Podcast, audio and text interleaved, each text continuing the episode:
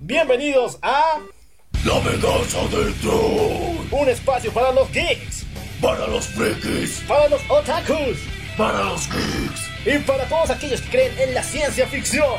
Y a todos, que la fuerza los acompañe. Y los destruya. Dale play a esta cosa. Ese es. Ese sí es un buen programa.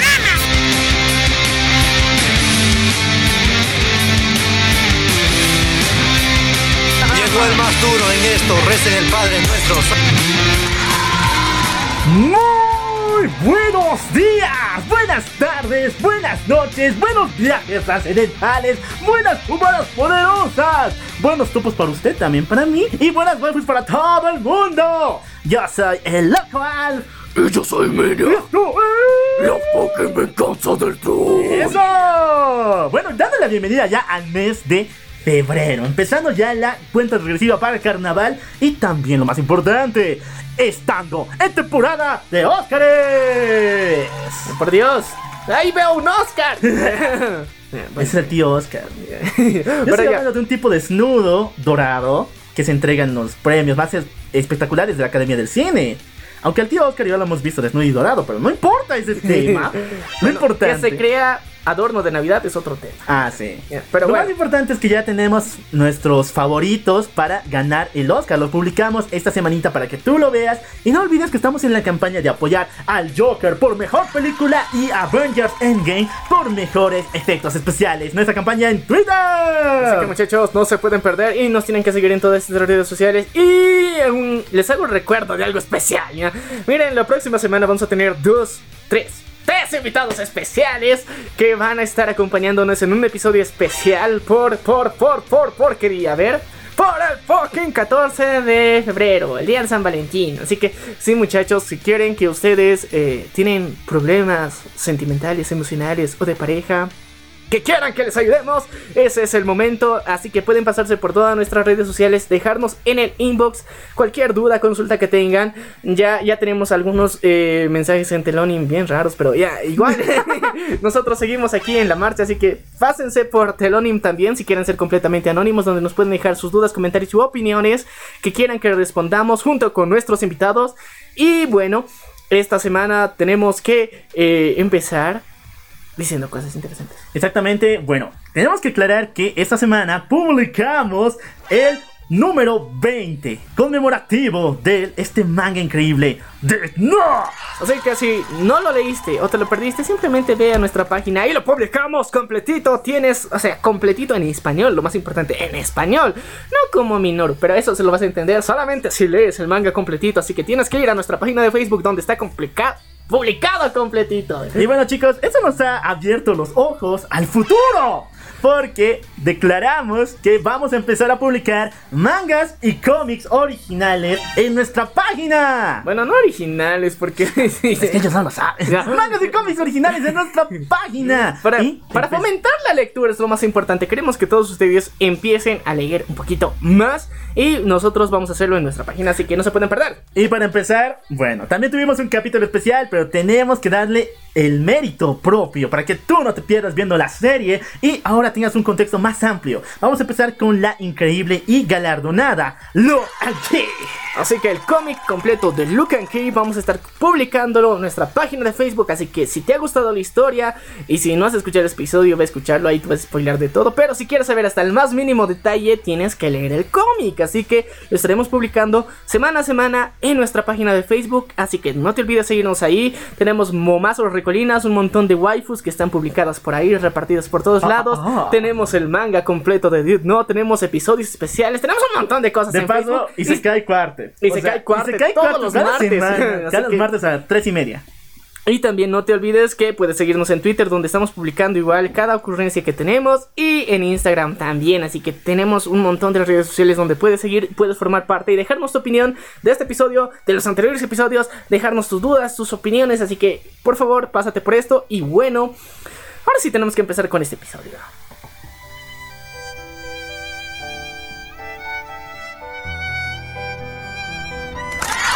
Música. Chicos, chicos, chicos. El día de hoy me quería desafiar a mí mismo haciendo llorar a todos los chicos otakus del mundo. Ya que vamos a hablar de una de las historias más tristes, más ingeniosas y uno de los mejores animes de la historia, pero al mismo tiempo es una novela ligera que ha llevado mucho tiempo. Hablamos de Date Alive. Y yo me pongo a pensar, ¿qué rayos significa Date Alive, no? Sí. A ver, chicos. Pero lo vas a descubrir ya más adelante. Así que, primero, primero, primero, tenemos que empezar con algo muy importante. Las noticias de la semana. Exacto, vayan por Deadpool mata al universo Marvel y Marvel Zombies y cámbienlos porque son de mundos y lean buenos cómics como lo que quieran. ¡Aquí el programa! A ver, esta semana pasó algo muy fuerte. O sea, la anterior dijimos que Marvel se había hecho la burla de DC en el cómic de Thor, señalando de que Thor puede matar a la Liga de la Justicia. ¡Ah! Ok, creo que alguien tiene que taparle la boca a los que escriben los cómics de Deadpool, porque esta semana nos dieron una imagen de él, pero igualando o haciéndose la burla a la imagen del Batman que ríe. El fucking Batman que ríe, llamándolo el Deadpool que ríe. Ya. Bueno, ya sabes, Mr. Plagios, digo Marvel. ya. Oye, sí, yo pensaba que ya había terminado la época en que Marvel robaba las cosas de DC, ¿no? Yo pensé que ya estaba yendo originalmente, tienen buenos arcos actualmente, la invasión de Sentry, eh, se viene también lo de X-Men contra Cuatro Fantásticos que vamos a hablar ah, en dentro de unos cuantos minutos, pero la sigas robando a DC, no mames. Bueno, yo creía que Deadpool se reía siempre, o sea. Ah, o sea, no, no tiene chiste. Entonces, ¿cuál sería el chiste? El Deadpool que ríe, pero ríe más. El, el Deadpool que ríe sin máscara. ¡Ah! tu cara! Esa sí, sí, eso no se lo esperaban. En serio, muy mal. El chiste les fue muy mal porque en Twitter fueron apaleados brutalmente. No, sea, no solo por hacerse la burla de un personaje tan épico como es el Batman que ríe, sino simplemente por ese hecho de que siempre se roban todo de DC. Y aunque lucen en comedia, no les está saliendo muy bien. Pero bueno, continuemos con cosas más decentes, por favor, porque en serio, en serio, que, que, que, que cansa. Bueno, vamos a hablar de eh, algo bueno de Marvel. En la Super Bowl emocionó y enamoró al mundo con el primer tráiler de Falcon and the Winter Soldier, WandaVision y Loki. ¡Wow! Épico en todo sentido. Chicos, si bien el tráiler de Falcon and the Winter Soldier no te muestra mucho o nada más genial, yo tengo que decirles que vayan a ver esa serie sí o sí, porque Kevin Feige aseguró que si le va bien a esa serie de Falcon and the Winter Soldier, él hará una película de los Thunderbolts, encabezados por el varón Zemo. Háganlo como amor a mí, porque me encantan los Thunderbolts, especialmente la época cuando el varón Zemo era su líder. Así que muchachos, estaba interesante, nosotros lo compartimos para que todos ustedes lo vieran. Y está muy bonito, eh, me gustó interesantemente y sobre todo lo que, bueno, yo creo que la mayoría le gustó fue... Ah, ah, ah. fue, fue, fue- Vamos a ponernos calma. Vamos a decirlo, vamos a decirlo con cómo se merece. Bueno, tuvimos la presencia inigualable y única de nuestra querida Scarlet Witch. Pero, ¿sabes qué es lo más genial? Que está en el traje de los cómics. Está haciendo fucking cosplay de sí misma. Ay, qué bonito. A ver chicos, me encanta el traje, se ve hermosa. Yo nunca, nunca pensé que alguien se vería bien con ese traje, en serio. Cuando hacen cosplay de Scarlet Witch con el traje original de los cómics se ve brutalmente espantoso. Principalmente por los cuernos y el color rojo que le invade todo. Pero a ella, a nuestra querida Elizabeth Olsen, se le ve brutal. Es lo más hermoso que he visto esta semana. Aparte de Remy. Pero aparte de eso es brutal, es hermoso. Sí, se, ve, se vio genial. Yo creo que a todos les gustó. Y bueno, gracias a ese teaser trailer que nos mostraron, sabemos que WandaVision va a jugar con la historia de la televisión en Disney Plus. Exactamente, será como una especie de referencias a varios shows, entre ellos eh, Family Soldiers o incluso Sabrina la Bruja Adolescente. Es algo increíble, pero el detalle más importante es ver que hay dos niños en dos cunas. Obviamente que estamos hablando de los gemelos Wiccan y Speed, que son los hijos inventados de la Bruja Escarlata, pero que al mismo tiempo tomaron forma física en este lado del mundo. Así que chicos, Se nos viene Weekend y Speed y con ellos los Junk Avengers. Es épico en niveles estratosféricos. Así que muchachos, espérense hasta diciembre porque va a tardar en ¡No, llegar. Va a tardar en llegar, pero va a valer la pena por ver a nuestra querida Elizabeth Olson usar cosplay. Ah, hola.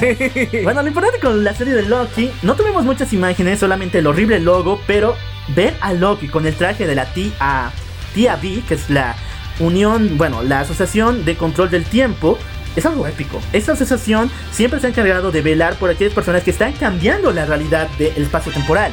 ¿Y Así que qué? Loki va a viajar en el tiempo y lo van a atrapar. ¿Y sabes qué es más importante? Que el Tunas lo van a revivir. ¡No ¡No, no quiero volver a ver al Tunas! ¡No! ¡Es una serie de Loki! ¿Por qué queremos ver a Thanos? No, yo te digo que van a hacer referencias a eso. Pero bueno, eh, son, son especulaciones mías, no lo tomen en serio, pero puede ser que pase porque, bueno, el Tunas ya le dio money a la rata y la rata se acostumbra a la moda. Bueno, vamos con cosas lindas. DC también se robó esta semana por la publicación de su nuevo evento, la cual será una fucking crisis. Hablamos de Generación Cero.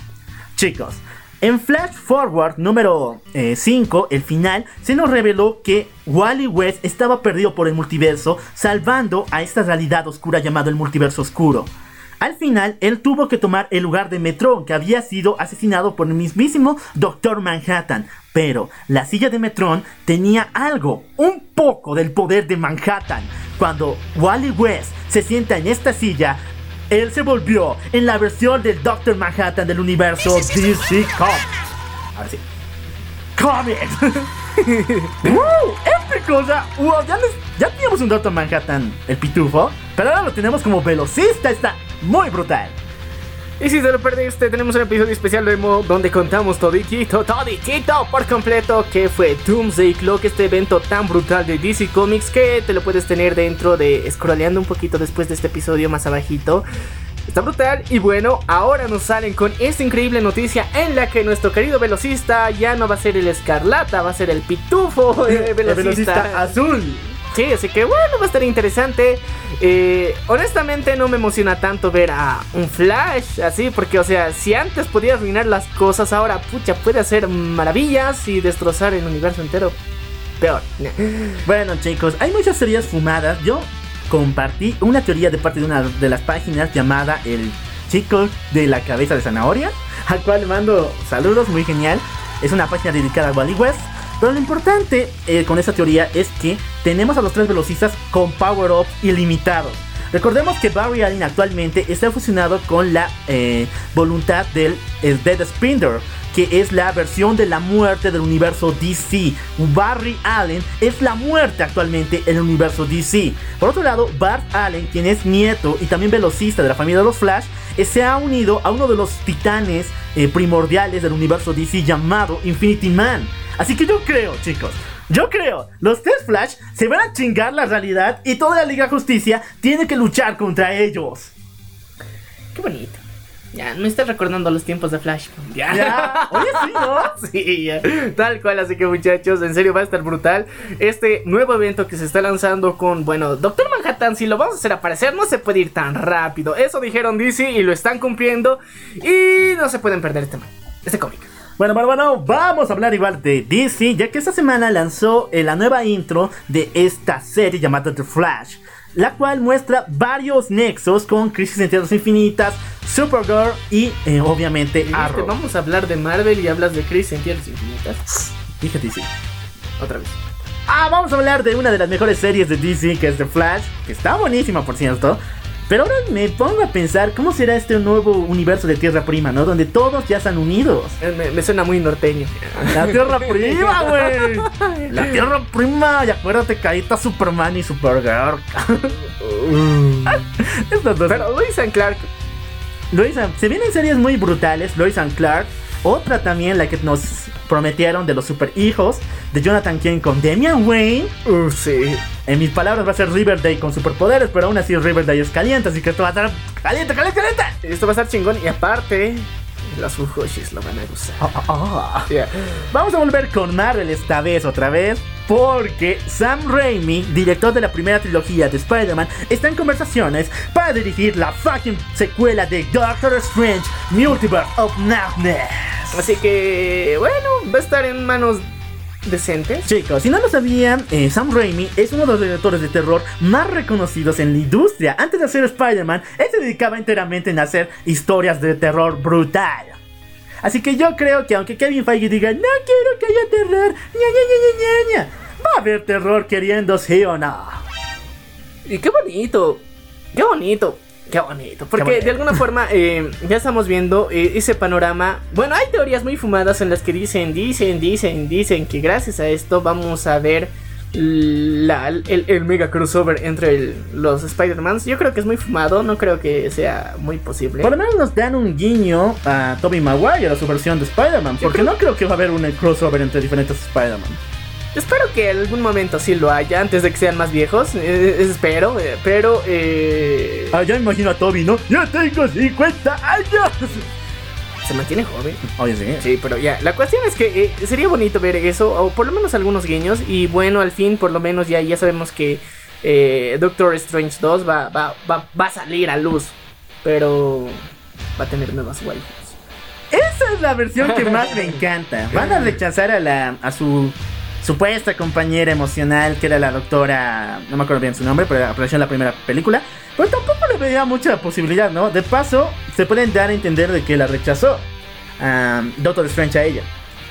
Bueno, al fin ¿eh? tendremos la aparición de eh, de Claire, una de los personajes más importantes dentro de Doctor Strange. Y escuchen bien, chicos, Claire es la hija de, Dar de Dormammu y es la esposa de Doctor Strange. O sea, se estaba enfrentando al suegro. no mames, ya. Eso se va a ser brutal si respetan eso. Va a ser increíble saber que Doctor Strange se está ponchando a la hija de Dormammu. Y era así, ah, vengo por tu hija, perro. Ah, hasta que no me aceptes, no voy a quitar el tiempo. Y es una de las relaciones que en los cómics me encanta porque se ve ese odio que se tienen entre ambos, pero al mismo tiempo se han apoyado por el simple hecho de que su hija de Dormammu es la esposa de Strange. Uh, se mamó. Que, amigos y rivales, vamos a ver la típica, el suegro te quiere matar. Sí, o sea, ya lo vimos en la primera película, ya Ah, lo sí, vimos ¿no? lo mejor, y así que, bueno, bueno, bueno, bueno, va a estar chingón esto. La mejor película del año. Vamos Sí. a pasar a otro de ¿Cómo Marvel. chingarte a tu suegro? ¡Ah! Oye, muy buen bro. Buena broma. Eso va para Twitter. ¿Cómo chingarte a tu suegro? X-Men contra cuatro fantásticos. Chicos, Power of X es uno de los mejores cómics de la historia porque los X-Men por fin dijeron, los humanos nos valen pedo. Así que, por fin vamos a crear nuestra nación mutante y quien no la respete, que se vaya a chingar a su madre. Ok, ¿quién nos respetó? Los cuatro fantásticos, los cuales... eh, Son mutantes. No, pero los X-Men secuestraron a Franklin Richards, uno de los mutantes más poderosos y hijo de Reed Richards. Obviamente para tenerlo en custodia de ellos y poder cuidar sus poderes para que nadie utilice en contra de los mutantes. Pero los cuatro fantásticos obviamente van a ir a romper las paredes. Va a ser una guerra brutal entre los X-Men contra los cuatro fantásticos. Yo creo que los cuatro fantásticos van a perder. Pero bueno, aún así, vamos a disfrutar de este increíble cómic. Bueno, no, vamos a hablar ahora de, de DC, pero una noticia muy muy extraña, ya que es una teoría fundamentada en Reddit. Supuestamente se encontró el verdadero nombre, el nombre de la versión del Joker de Heath Ledger. Hablamos de la versión de este Joker dentro de la película. El- Ok. el- o sea, mira, eh, aclaración, aclaración. Aclaración, Dentro, dentro de la saga del Caballero de la Noche de Christopher Nolan, de las películas que hemos visto, donde aparece el Joker de Heath Ledger, hay una versión en Reddit que apareció que revela su misterioso nombre. ¿Cuál es el nombre de este Joker? ¿Qué se llama este muchacho? Aquí Loco nos lo cuenta. Bueno, supuestamente al final de Dark Knight, aunque yo la volví a ver y bueno, mejor dicho, de Batman Inicia, Batman Begins, yo lo volví a ver pero no estaba, no sé de dónde habrán visto eso, dice que es la versión extendida. Se encuentra el naipe del Joker y al reverso se encuentra una firma que podemos decir que da el siguiente nombre, J.Cure. Ok, ¿quién es J.Cure? Nadie lo sabe, pero ah, en una de las secuencias de Batman, El Caballero de la Noche, la secuela de Batman Inicia, se nos muestra que J. Keir es uno de los oficiales de policía de la ciudad de Gótica, o también es uno de los investigados por la policía de Gótica. Así que este tipo puede ser el Joker. Yo digo, Pero Es está obvio, no dice J. quería, yo quería. ah, Pero. Keir, o sea, Keir. Cure, ya, ok, ya, ya. Pinche Yeah. inglés de por. Ahora, hay dos teorías fumadas. Una es de que sea uno de los investigados por la policía de Gótica. Eso nos daría a entender de que el Joker siempre ha sido un criminal menor, pero que ahora recién está mostrando sus verdaderas garras. Por otro lado, puede que él sea miembro o haya sido miembro de la policía de Gótica, lo cual yo pienso que sí, porque el tipo se sabía todo del panorama de los policías, cómo operan, dónde operan, a qué hora lo hacen. Él los tenía bien vinculados y sabía todo lo que iban a hacer. Así que nuestro querido J. Kier. J. Eh, es el nombre del Joker. pero bueno, la, la J puede ser de cualquier cosa, pero ya. Ahí, ahí tenemos. eh, una teoría muy fumadilla, pero que puede ser coherente porque, o sea, Christopher Nolan le ponía mucho detalle a todas las cosas que ha puesto dentro de las películas y puede ser una teoría que él todavía no ha confirmado y tal vez más adelante lo confirme, esperemos que sea así. Y bueno, con esto finaliza todas las noticias de cómics de la semana. Y preparen las orejitas de Nequito y las colitas transferibles porque vamos a hablar No. anime aquí en el programa.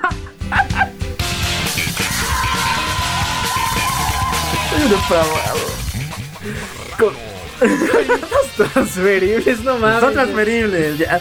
Bueno, guiño, guiño, el que entendió, entendió, ya. Boku no Hero producirá 8 películas más, contando con las que ya tenía serían 10. Y lo hará cada fucking año. O sea, es una medida que está tomando Marvel, ¿no? 10 sea- años de Marvel del UCM, lo mismo quiere hacer Boku no Hero. Pero yo me pregunto, no creo que todas las películas van a ser al estilo que está realizando actualmente. Obviamente que va a tener spin-offs. Va a robar 10 años de nuestra fucking vida. Oye, Naruto se nos robó 15. Y de paso la mayoría fue relleno. Dragon Ball se nos robó casi 20 y actualmente sigue todavía. Pero no, pues. No, no tan feo. Es que, es que mira, ya Naruto, ya 15 años, pero creció el cuate ya. Ah, ya. Ah, Ah. Boku no Hero, no crecen esos pendejos, siguen iguales y. Oye, sí, ¿no? Y eso que vamos en el 257 de Boku no Hero. Ah, ves, así que muchacho, nos vas a tener en una adolescencia permanente.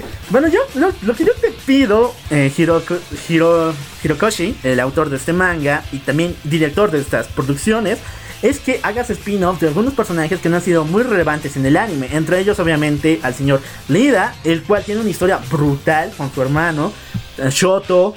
¡De Bakugo, no! ¡De una vez no! ¿Qué, qué Ya no quiero ver. Qué culero. Shoto, ¿no? Shoto. Oh, shot. Oh, ya. No, Shoto, ya. Es como decir Joto, pero en japonés. Ah, ya. Ahora Bakugo no, chicos, no, no, no, este cuate ya ha sido explorado en miles y miles de versiones. Yo sé que el autor es uno de sus favoritos, aunque él diga que lo odia. Pero ya no quiero ver a Bakugo en mi vida, en serio. Y bueno, también tuvimos una noticia interesante sobre este mismo autor durante esta semana. Sí, pero yo te digo que esperemos un poco. Pongamos en, en ambiente serio y ya. Ya. A finalizar veremos esta noticia y también cómo pueden apoyarnos para apoyar a este autor, al señor Hirokoshi. Vamos a hablar de Death Note, la cual sacó esta semana el volumen número 20 conmemorativo después de 20 años. Increíble historia, la tenemos publicada aquí en la página. Así que pueden ir a ver, darse una vueltita para checarlo. Está buenísimo, está chingón. Tienen que verlo, tienen que verlo. Y nos dejó buenos memazos, eso fue lo más genial. Así que gracias, gracias, gracias, Did Not. Esta historia eh, nos, nos dimos cuenta de algo muy claro y está en un meme que lo hemos publicado nosotros en la página. El verdadero prota de Did Not es Ryuk. Change my mind. Pero las risas no faltaron, ¿no? Las risas no faltaron, pero bueno. Tuvimos guiños al tío Donald Trump. Así que- Primero, Doomsday Clock nos mete a Putin. Después vimos a. No, lo vimos en esta serie de los gimnasios. Don, Dumble, Dumble, Get, Dumble. Nos vimos igual a Putin con su oso. Y ahora lo estamos viendo al señor Donald Trump en el manga Did No. ¿Qué pasa con los autores en Japón y con Estados Unidos? Son meter presis. que son de los protas del mundo, ¿no? Así que tienen que estar ahí por si acaso. Pero estaba chistoso. Quieren ver, eh, disfruten de este, de este nuevo cómic. No vamos a dar spoilers porque no se pueden. y ya están todos. Ya ahí. fueron dados. Vean un meme y ya vamos a ver de qué va la historia. No es pero tan complicado, en serio, pero. Estuvo publicado aquí en La Venganza del Troll. Y bueno, lo repito. El verdadero prota de Did Not es Ryuk. A ver, voy a dar una noticia que te va a hervir el hígado. Sword Art Online tendrá una colaboración ¡Otra vez! con el juego móvil de Persona 5 de Royal. Ok, se ve genial, pero... serio, ¿Qué pasa con Sword Art Online? Cada día o vienes una actualización de su manga, vienes un evento, vienes otro party temático o una colaboración. Se están pasando igual que el Rizero, ¿no? Sí, es que la money tiene que seguir fluyendo. Bueno chicos, vayan a jugar este juego, el de Persona 5 Royal para Android y iOS. Está en japonés, pero solamente tienes que dar putazos, así que no está tan grave, no es tan difícil la ecuación. Ven a jugarlo. Vamos a hablar de Gundam, ya que esta semana se nos dijo que para el evento de Tokio 2020 aparecerá un Gundam gigante que atravesará la ciudad de Tokio. En vez de gritar. Ahora todos dirán ¡Gundam! Bueno, es que mira, se están preparando para lo que se viene. Oye, no me asustes, Diego. Ya. Es que Godzilla, ya sabes, Godzilla versus King Kong. Ah, pues, ah, ah, ah, ya, yo pensaba que tercera guerra mundial. Ah, no, pues, o sea, sacan su, su, su mecha gigante ahí para. e- e- Es, es como. ¿Qué se llama esta película de Guillermo del Toro? ¿Titanes del Pacífico? Titanes del Pacífico, pero solamente esta vez versión asiática. Ya están creando sus mechas para enfrentar y para ser el árbitro entre la próxima pelea entre Godzilla y King Kong. Eso, chicos, ya lo saben. Bueno, Gundam va a aparecer en honor a los a la Olimpiada de 2020, pero se vienen muchas más sorpresas. Entre ellas tenemos una aplicación de realidad aumentada de el anime de Zombielandia junto con esta empresa de Curry, Curry Meshi. Y yo digo, ¿por qué estas cosas no llegan aquí, no? No mames. Bueno, es que en Latinoamérica tenemos los famosos cuadernitos con realidad aumentada. Esa mamada. ¿eh? Ya, pero pongan eso de Zombielandia por lo menos y ya yo los quiero. Zombielandia es uno de los mejores animes, tiene waifus hermosas aunque están muertitas. O sea, suena muy mal. ¡Necrofilia! Suena muy mal la situación, pero no, son hermosas. Yo siempre voy a estar ahí. Y yo quisiera que hagan esto, pero con franquicias, franquicias de anime. Vamos a seguir con, con las noticias. Salió el tráiler del nuevo juego de Boku no Hero, One Justice 2. Y yo les digo, necesitamos más personajes. Solamente aparece Mirio eh, y sus amigos. Mirio y sus amigos, ya. El trío de los tres grandes aparece. Y fuera de ello, no tenemos más actualizaciones de personajes. El juego se va a ir muy mal si es que no tiene a personajes increíbles. O creíbles. Increíbles. Bueno, bueno, bueno, bueno, chicos. Esta semana, para todos los fanáticos de Overlord, se confirmó el volumen número 14 de esta novela. Overlord regresará el 12 de marzo. Y después empezaron los memazos, ¿no? Obviamente que el señor, el supremo Aizama le va a vencer al dragón celestial. Es el prota, aparte de eso es- está re roto este cuate. Tiene magia del nivel 11. Y eso es lo curioso, porque igual hubo una referencia de Overlord esta semana en Isekai Quarter. Pero fue muy buena. Ese capítulo fue para pensarlo. Varias personas han preguntado qué pasó. Y vamos a hablar ahorita de Isekai Quarter, no lo olviden, Overlord, para el 14 de marzo. Bueno, 12 de marzo. 12 de marzo, Overlord, capítulo número 14. Vamos a hablar de Isekai Quarter para revelar varios misterios que hubo en ese capítulo. Primeramente, cuando... ¡Spoiler, perras! A ver, dilo de nuevo. ¡Spoiler, perras! ¿Por qué razón? En la parte cuando Subaru eh, habla con Emilia y Rem y le dicen que recuerda cuando ellos estudiaron juntos, lo cual nunca se ha visto en el anime. Entonces se pone a pensar, ¿qué rayos pasa aquí? ¿Qué rayos pasa aquí? Ok, chicos. Yo les puedo decir que yo tampoco sé qué rayos está pasando aquí, pero tengo tres teorías. El primero, es referencia a una de las muertes que tenía Subaru dentro de la novela ligera. En ella se nos muestra que Rem y Emilia sí están con él al mismo tiempo. Pero en este cuadro se nos dice que Subaru está durmiendo en el regazo de Emilia y que Rem los está viendo y observando. Eh, no creo que haya estudiado eh, con ellos, a menos que se estudien los muslos de Emilia. O sea, ¿de qué rayos estaban estudiando? Oh, sí. Ah, ah, no le pongo música. o sea. No, ya, no creo que sea eso, pero es un cuadro que tenemos de la novela ligera. Vamos a pasar a otra teoría muy fumada que nos habla de eh, la línea alternativa de Oboberu. Oboberu es eh, aquella línea donde Subaru se vuelve loco y mata a Roswell y encadena a Ram. Esta línea pasa después de que Rem muere y eh, es Subaru es salvado por Beatriz. En esta historia, Cindy nos ve un pequeño cuadro cuando Rem y Emilia están junto con Subaru. Puede ser eso, y por ello, como es una línea alternativa, Subaru no puede recordar qué rayos pasó. Sin embargo, y aquí viene la historia más fumada, fumadísima. Chicos, Isekai Quartet está pasando después de la segunda temporada de Rizero. O sea, nos han metido un spoiler, hijos de la grandísima. Eso, chicos, ¿por qué razón?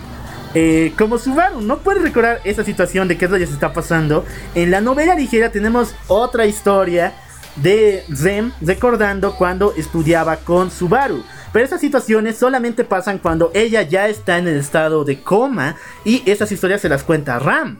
Así que podríamos decir que esto pasa después de la segunda temporada, después de los arcos 4 hasta el 6. Así que sí, nos dieron un tremendo spoilazo de qué va a pasar en la siguiente temporada. Veremos cuál se cumple, así que estamos esperando de que salga pinche Ricero. Y ahorita estamos viendo sus escenas adicionales que hasta ahorita no he encontrado alguna, pero. Hay algunas muy bonitas, por si acaso. Hay una hermosa de Ren con su hermosa carita, recibiendo las, las caricias de Subaru, hermosa. Pero después de eso no hay mucho. Vamos a darle igual vuelta y se cae cuarto, porque hay una duda que todos nos han hecho en Facebook. ¿Por qué rayos la magia nivel 11 no afecta a Aqua, a Subaru y a Tania? Bueno, vamos a empezar primero con el Muertes Locas. Chicos, en la primera temporada de Isekai Quartet se nos mostró que Satela es uno de los seres más poderosos en el universo de Isekai Quartet.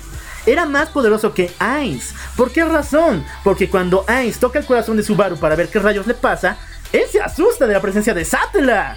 Así que, chicos, ahora podemos decir que Satela no es solamente uno de los personajes más poderosos en Isekai Quartet, es uno de los personajes más poderosos en todo el multiverso. Y se cae.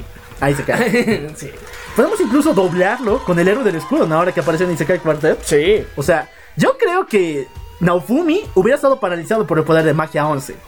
Porque muy pocas personas pueden superarlo y el escudo no tiene vulneración ante ataques de tiempo. Lo hemos visto en la novela ligera y en la web novel.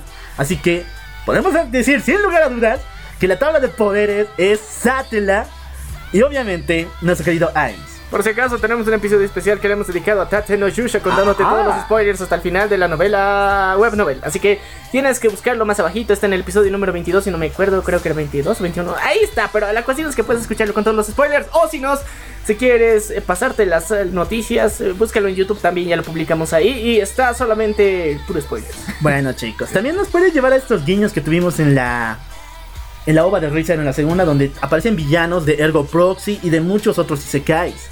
Lo cual puede decir que Kadokawa está planeando algo bien rudo. No solamente quiere Isekai Quartet, sino está planeando seguramente unir todos sus universos Isekai en una crisis en tierras infinitas, en una guerra secreta. Lo importante es que va a haber waifus. ¿eh? Ah. Ah, sí, sí, así que. Y Satela va a jugar un papel muy importante. Oh, oh, oh. Oh, ya. Por eso la música Romantics. Ok. Bueno, para finalizar, ¿por qué Tania y Aqua pueden superarlo? Simplemente porque Tania fue convocada por el poder de la entidad X, quien es un dios, y que al mismo tiempo le ofreció algo de su poder, por eso es tan poderosa. Y Aqua es una diosa, obviamente que con bendición divina puede superar la magia 11. Así que chicos, con esto finalizamos todas sus ideas respecto a Isekai Quartet y vamos a pasar a las noticias seguidas. Y si tienen más dudas, Ah, ah, se ah. pasan por, por nuestras redes sociales y nos preguntan ahí. Nosotros vamos a estar felices de responder cualquiera de sus preguntas, cuestiones y aclararlo. Y que cada semana tenemos un episodio nuevo de Isekai Quartet en nuestra página para que ustedes lo disfruten. Así que no se pueden perder eso. Y tenemos una noticia sad que teníamos que contar. Sí, sí, bravo. Tenemos remake, o sea, los SAT, los SAT, bien al final. Ya, ok, ok. Tendremos una- un remake de la segunda temporada de Fruit Basket, uno de los mejores y animes que ha habido por los años del 2002. Tiene una animación muy básica, pero chequenlo, les va a romper el corazón. Otra, la novela ligera de God of the, the Tower of God, que de paso es coreana, tendrá adaptación el anime, al anime en Japón. ¿Saben eso? Es chingón porque ya estamos viendo cómo Japón se está abriendo a historias de otros países que no son el suyo para volverlos anime. Así que esperemos que eso llegue a pasar en Latinoamérica. Esto viene a los números de venta de las novelas ligeras. Recordemos que Tate no Yusha es uno de los, una de las novelas ligeras más importantes alrededor del mundo, pero que en Japón es brutalmente apaleado por Overlord, por Konosuba. Prácticamente Tate no Yusha no es muy querido en Japón de frente a la novela ligera, el anime sí.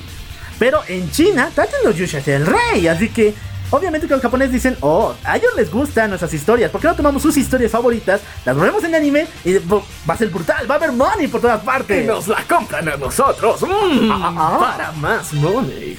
Así que chicos, yo espero que también giren la cabeza a este lado del mundo. Hay historias, mangas brutales, novelas ligeras, historias de Wattpad brutales. Así que si algún día se dan de cuenta de que son buenas, pueden, pueden ser que tú tengas tu propio anime. Así que muchachos, ya saben, hay que, hay que motivar ese tipo de rubro y también que ustedes estudien animación para hacer sus propios animes y ayudar a, a nuevos talentos e historias chingonas que hay en América Latina. Oigan, te cuento una novedad bien rara. A ver, a ver, dime. ¡Tenemos seguidores en Irlanda! ¿Qué, qué? Bueno, queridos amigos de Irlanda que nos escuchan semana a semana, saludos. ¿ya? no sé. Venimos si no en son de paz. Bueno, no es que venimos en son de paz. Sí, también venimos en son de paz para entretenerlos a todos ustedes, pero.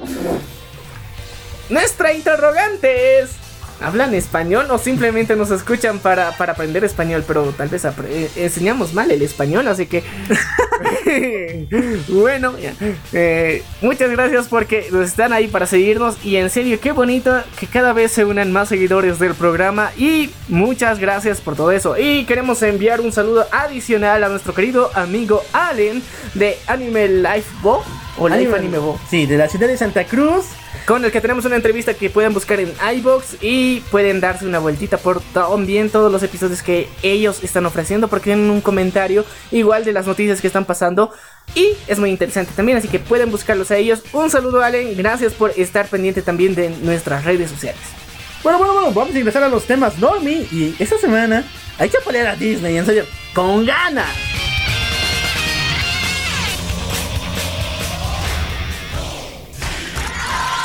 A ver chicos, empezamos primeramente con Nintendo, la cual ha demandado a la empresa Mario Kart, que es una empresa de transporte que utiliza go-karts con temática de Mario Kart. Yo sé, o sea, esto es un letrero que dice demándame, ¿no? Pero Sí. aún así, Mario Kart es una empresa buenísima.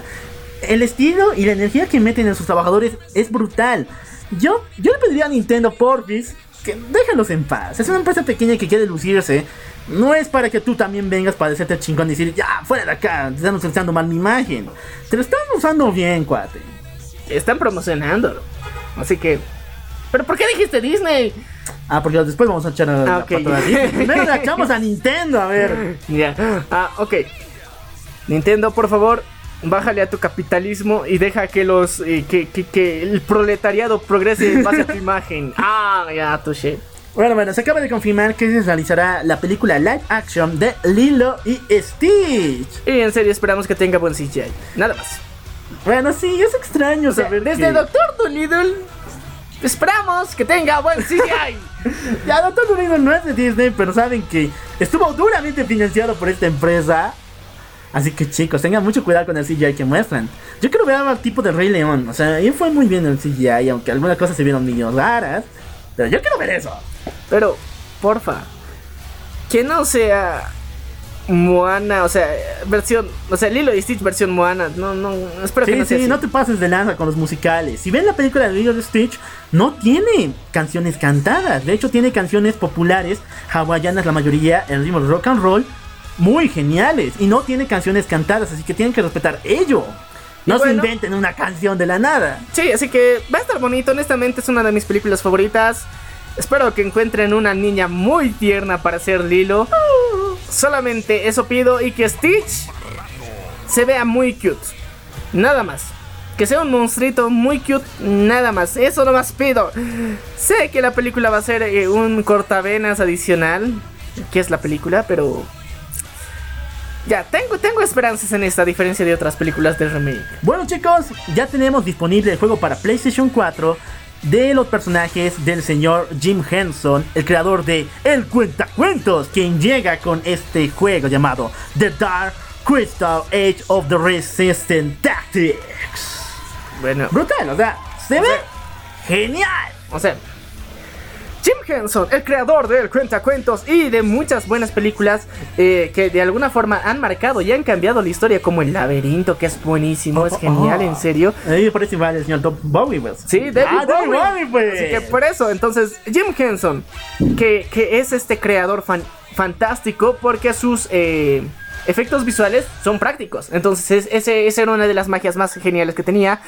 Ha creado este juego que es The Dark Crystal y el cual está disponible ya para PlayStation 4 para que tú lo puedas disfrutar y vas a encontrar algunos, algunos guiños en el diseño de los personajes de lo que han sido el cuentacuentos, a diferencia a los trolls, a los gremlins, que bueno, a, a los goblins, a los goblins, ya. Soca.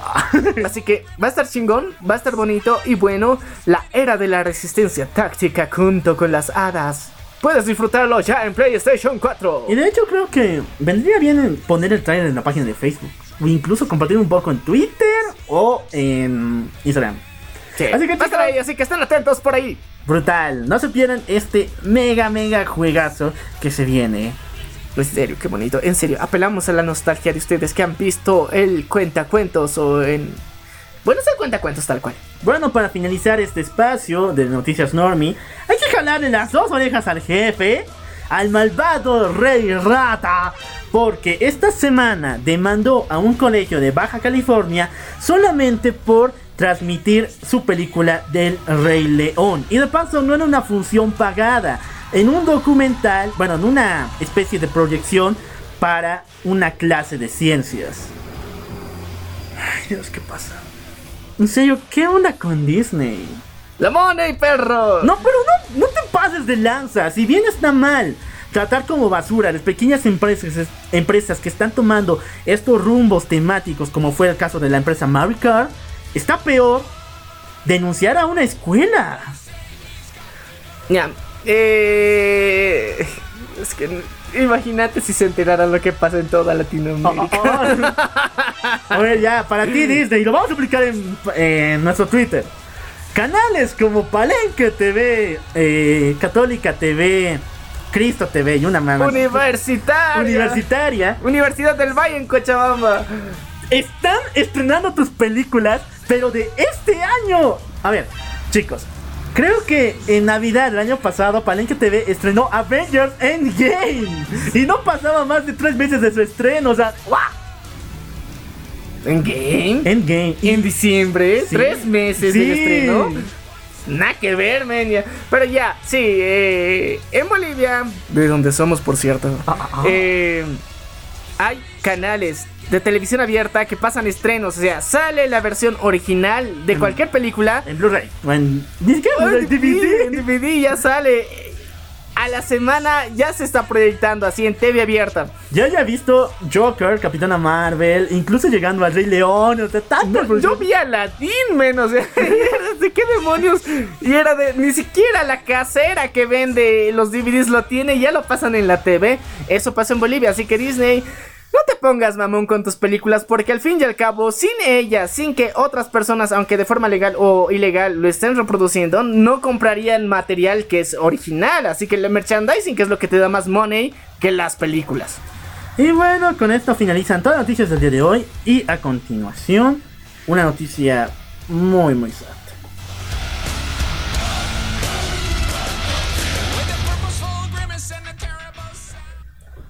Bueno chicos, tenemos que ponernos serios porque esta semana el autor de Boku no Hero, el señor Hirokoshi, ha recibido amenazas de muerte brutales contra su persona solamente por el hecho de nombrar a uno de sus personajes como Murata. En China y en Japón se usaba este término, este nombre, a aquellas personas que eran víctimas de la unidad 731 en la Segunda Guerra Mundial. Víctimas chinas, las cuales eran secuestradas por el ejército japonés y sometidas a experimentos um, inhumanos muy fuertes. Y en la actualidad, toda la población china está baneando el manga de Boku no Hero, considerándolo una especie de crimen de odio contra estas víctimas, contra la- el legado histórico que tiene este país. Y hay que aclarar eso porque eh, si quieren ver un ejemplo de qué era capaz esta unidad, existe la película Los hombres detrás del sol, el cual refleja claramente los experimentos japoneses que hacían con chinos. Entonces hay un rencor ahí, un rencor por parte de los chinos hacia Japón y que sí... eh, es justificado hasta cierto punto, pero el problema es que no fue a propósito o con mala intención del autor.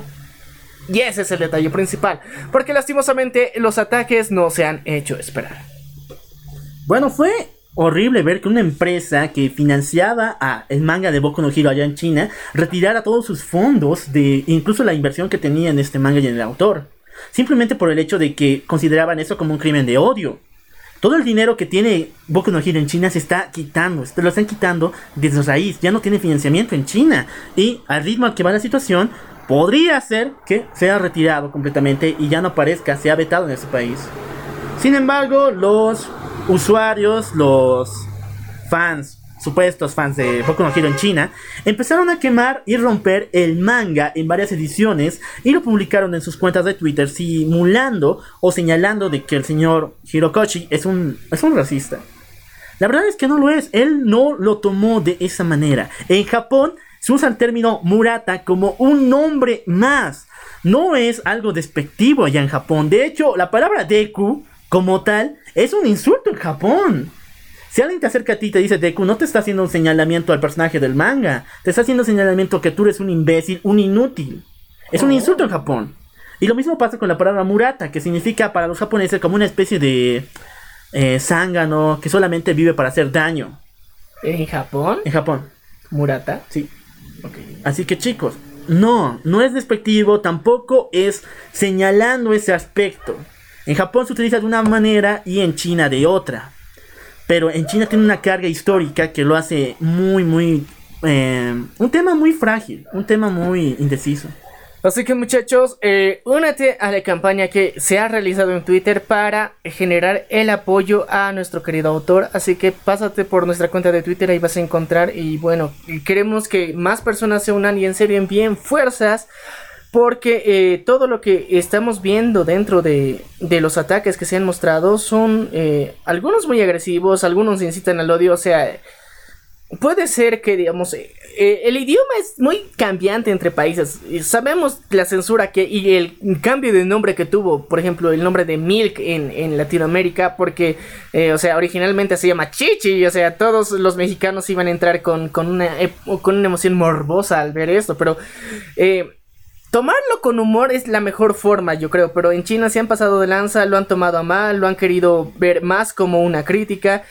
Y el quemar un manga solamente por eso no creo que sea necesario. Y bueno, te invitamos a que te unas a este hashtag que es support Hirokoshi que está en Twitter y que esto de alguna forma está más vinculado para que eh, Hirokoshi precisamente lea estos tweets y que sean de aliento para que no se sienta mal con todo lo que está sucediendo. Y bueno, también tenemos que motivarte a que no inspires al odio. Si bien tú tienes una posición en todo esto, señalar a alguien y ayudar a otro, no seas de esos extremistas que dicen que no, China lo arruina todo, son unos hipócritas, son, están matando el mundo. No, tampoco vayas por el lado de Japón, no, es algo muy sensible, no se puede jugar con eso. No, siempre es mejor salirse de esos temas que inspiran al odio entre los países.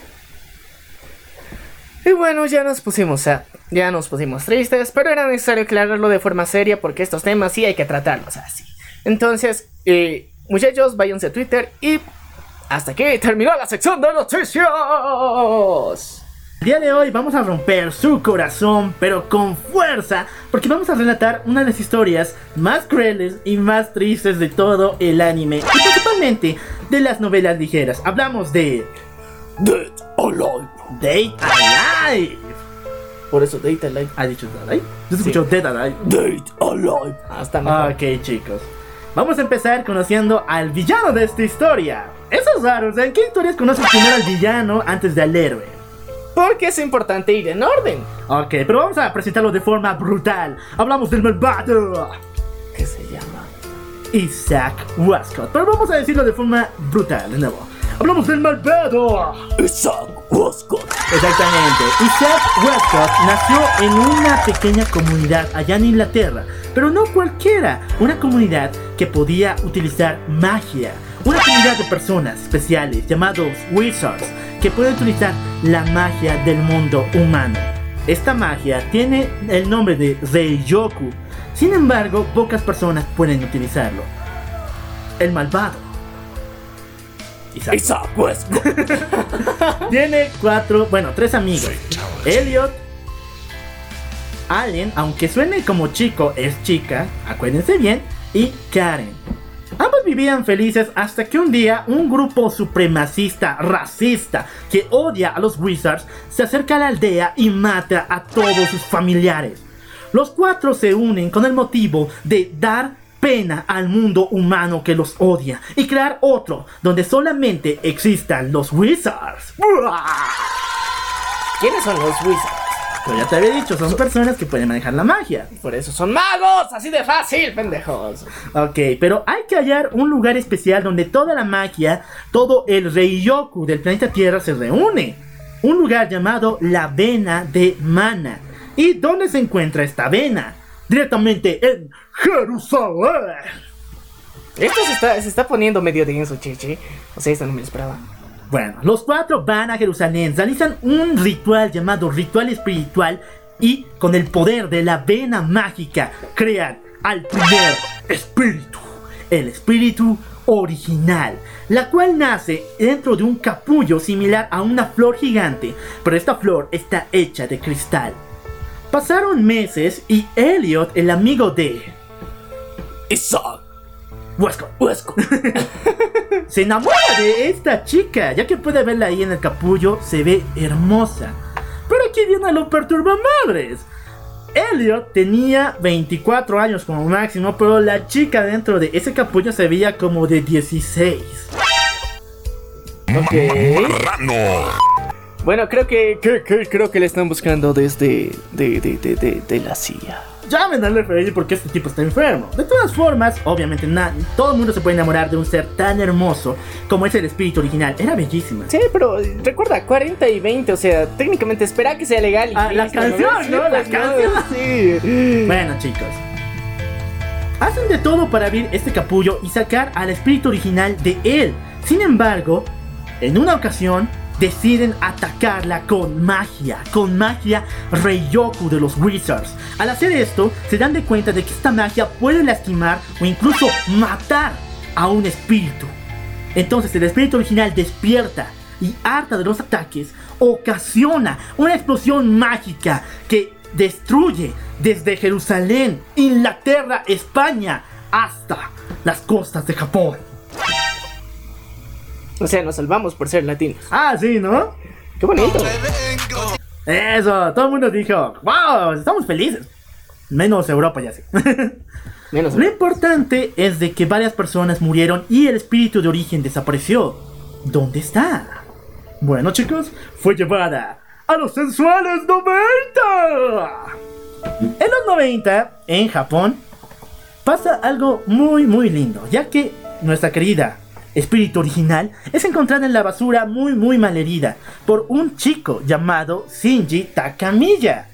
Shinji la cuida, la protege y junto con su hermana Mana la le dan un nombre y la vuelven nueva miembro de su familia.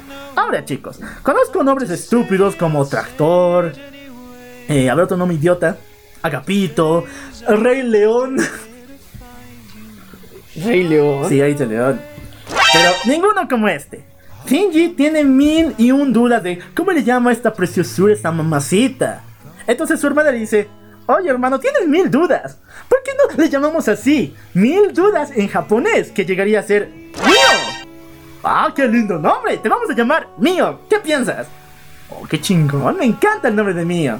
Y así le conoceremos de a partir de ahora en adelante. El espíritu original se llama mío. Mio y Shinji están muy enamorados y por lo cual deciden tener una cita preciosa en la playa, Acuérdense bien de ese momento porque es muy importante.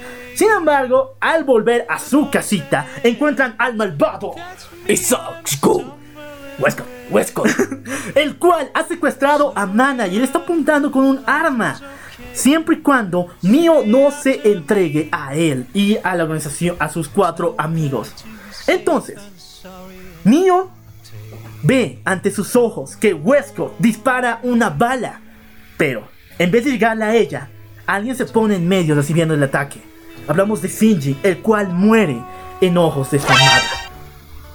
Mio y eso lo escribió el 4, o sea, yo no sé por qué sus fetiches extraños, pero agarra el alma de Shinji dentro de ella y se autoembaraza de Shinji. O sea, eso es inseminación autoartificial. Autoartificial mágica. Mágica. Oh, por Dios. Ciencia, escúchalos. El plan de Mio es dar a luz a un nuevo cuerpo de Shinji y después a este darle los poderes de un dios. Los mismos poderes que tiene Mio. Ok. Pero ¿qué pasa con Mana? Yo no sé. El malvado Ah, Isaac Westcott. se la llevó. Después sabrán qué le pasa. Mio decide irse a otro plano astral llamado el mundo de los espíritus. Un lugar donde la magia es posible, donde todo es completamente mágico. En ese lugar decide tres planes. El plan A, crear cristales eh, donde pueden dar parte de sus poderes. Parte de estos poderes que tiene Mio, los cuales serán cuidados por ángeles especiales.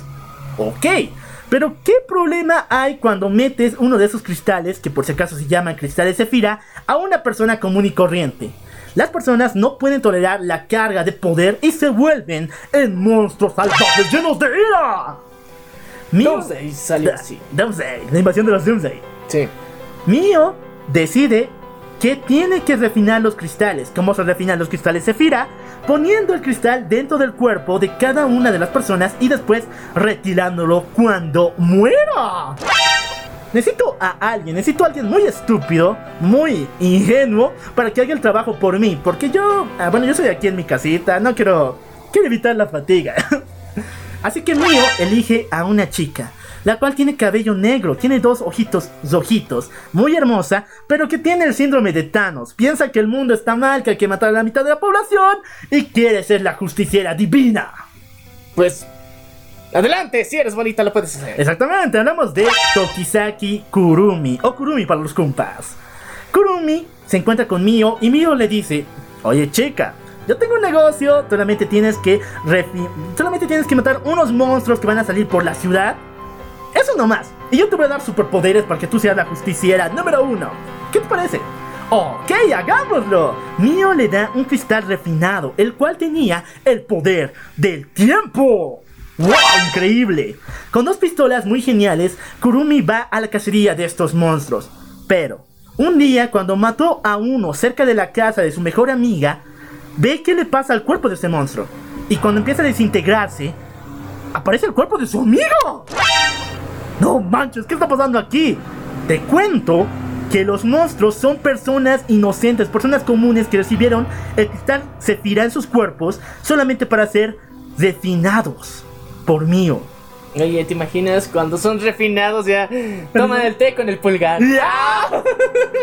Perdón, aquí los matan, los matan. Sí, chicos, esto es brutal porque Mio llega y le dice, ah, no, pues te cuento que te mentí todo el rato, tú nunca vas a ser una justiciera, tú eres una pinche asesina, chao, chao, chao. No, ni mergas, porque Kurumi tiene un plan de venganza. Que después sabremos.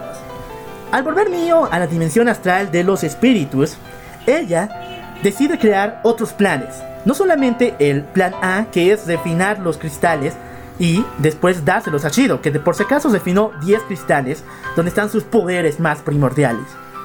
Tú creó el plan B, el cual dicta de que cuando Shido no pueda controlar estos cristales, bueno, cuando Shinji, ya dije el nombre, cuando Shinji, la resurrección de este, no pueda controlar los poderes de los espíritus o se vuelva malvado o un monstruo, pueda matar a Mio.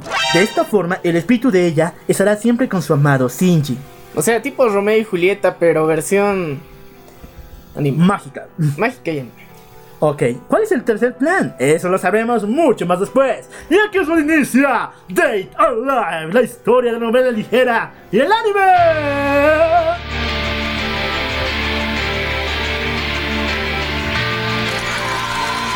Eso es, chicos. Bueno, yo creo que no hace falta decirlo, pero por si acasito se vienen Spoiler, perras. Exactamente, si no has visto el anime, prepárate por unos buenos spoilers.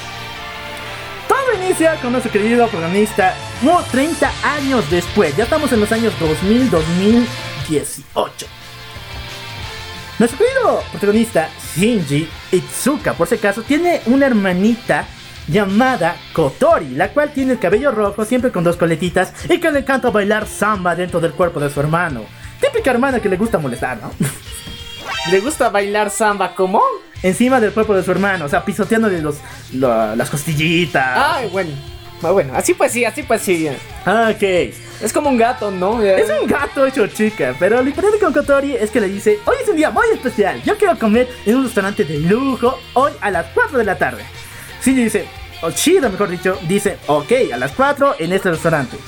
Pero de la nada, antes de las 4, ocurre un evento llamado terremoto dimensional, en el cual la Tierra empieza a temblar y los escombros se amontonan por diferentes lugares y causan cráteres gigantes en la Tierra.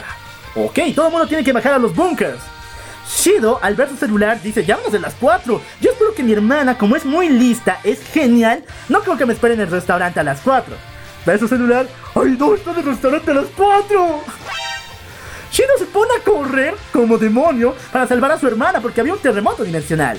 Pero cuando está llegando al lugar, lo único que puede ver es a una chica de negros cabellos, con ojos perla, que la mira muy muy triste. Pero de paso ve que también tiene una horrible y gigantesca espada, la cual está a punto de clavársela donde no sale el sol. Y Shido dice, ay, no me van a matar. Pero de la nada, un rayo gigante del cielo absorbe a Shido y se lo lleva. ¿Dónde estoy? Dice el chico porque ve una especie de nave, como una especie de planes de control militar. Ahí puede ver y descubre que su hermana pequeña llamada Kotori es realmente la directora, comandante de esta nave espacial, llamada Fraxinus, y ella es la comandante oficial. Qué bonito, pues pero. Eh, una Loli, que era su hermana menor, tiene más rango que él. Pero. Después hablemos un poco más con las curiosidades, pero importante es eso. Kotori es la jefa de jefas en esta nave. Y le cuenta de que esos extraños seres que él vio, esa chica con pelo negro, ojos perla, se llama espíritu y son los causantes de los terremotos dimensionales cuando vienen a nuestro mundo. La única forma de pararlos es enamorándolos. Ah, saben, muchachos, el amor lo puede vencer todo. Bueno, no es exactamente enamorarlos, sino más bien besarlos. Pero solamente Shido tiene esa habilidad. Que al besar un espíritu le quita gran parte de su poder. ¿Y eso cómo lo descubrieron?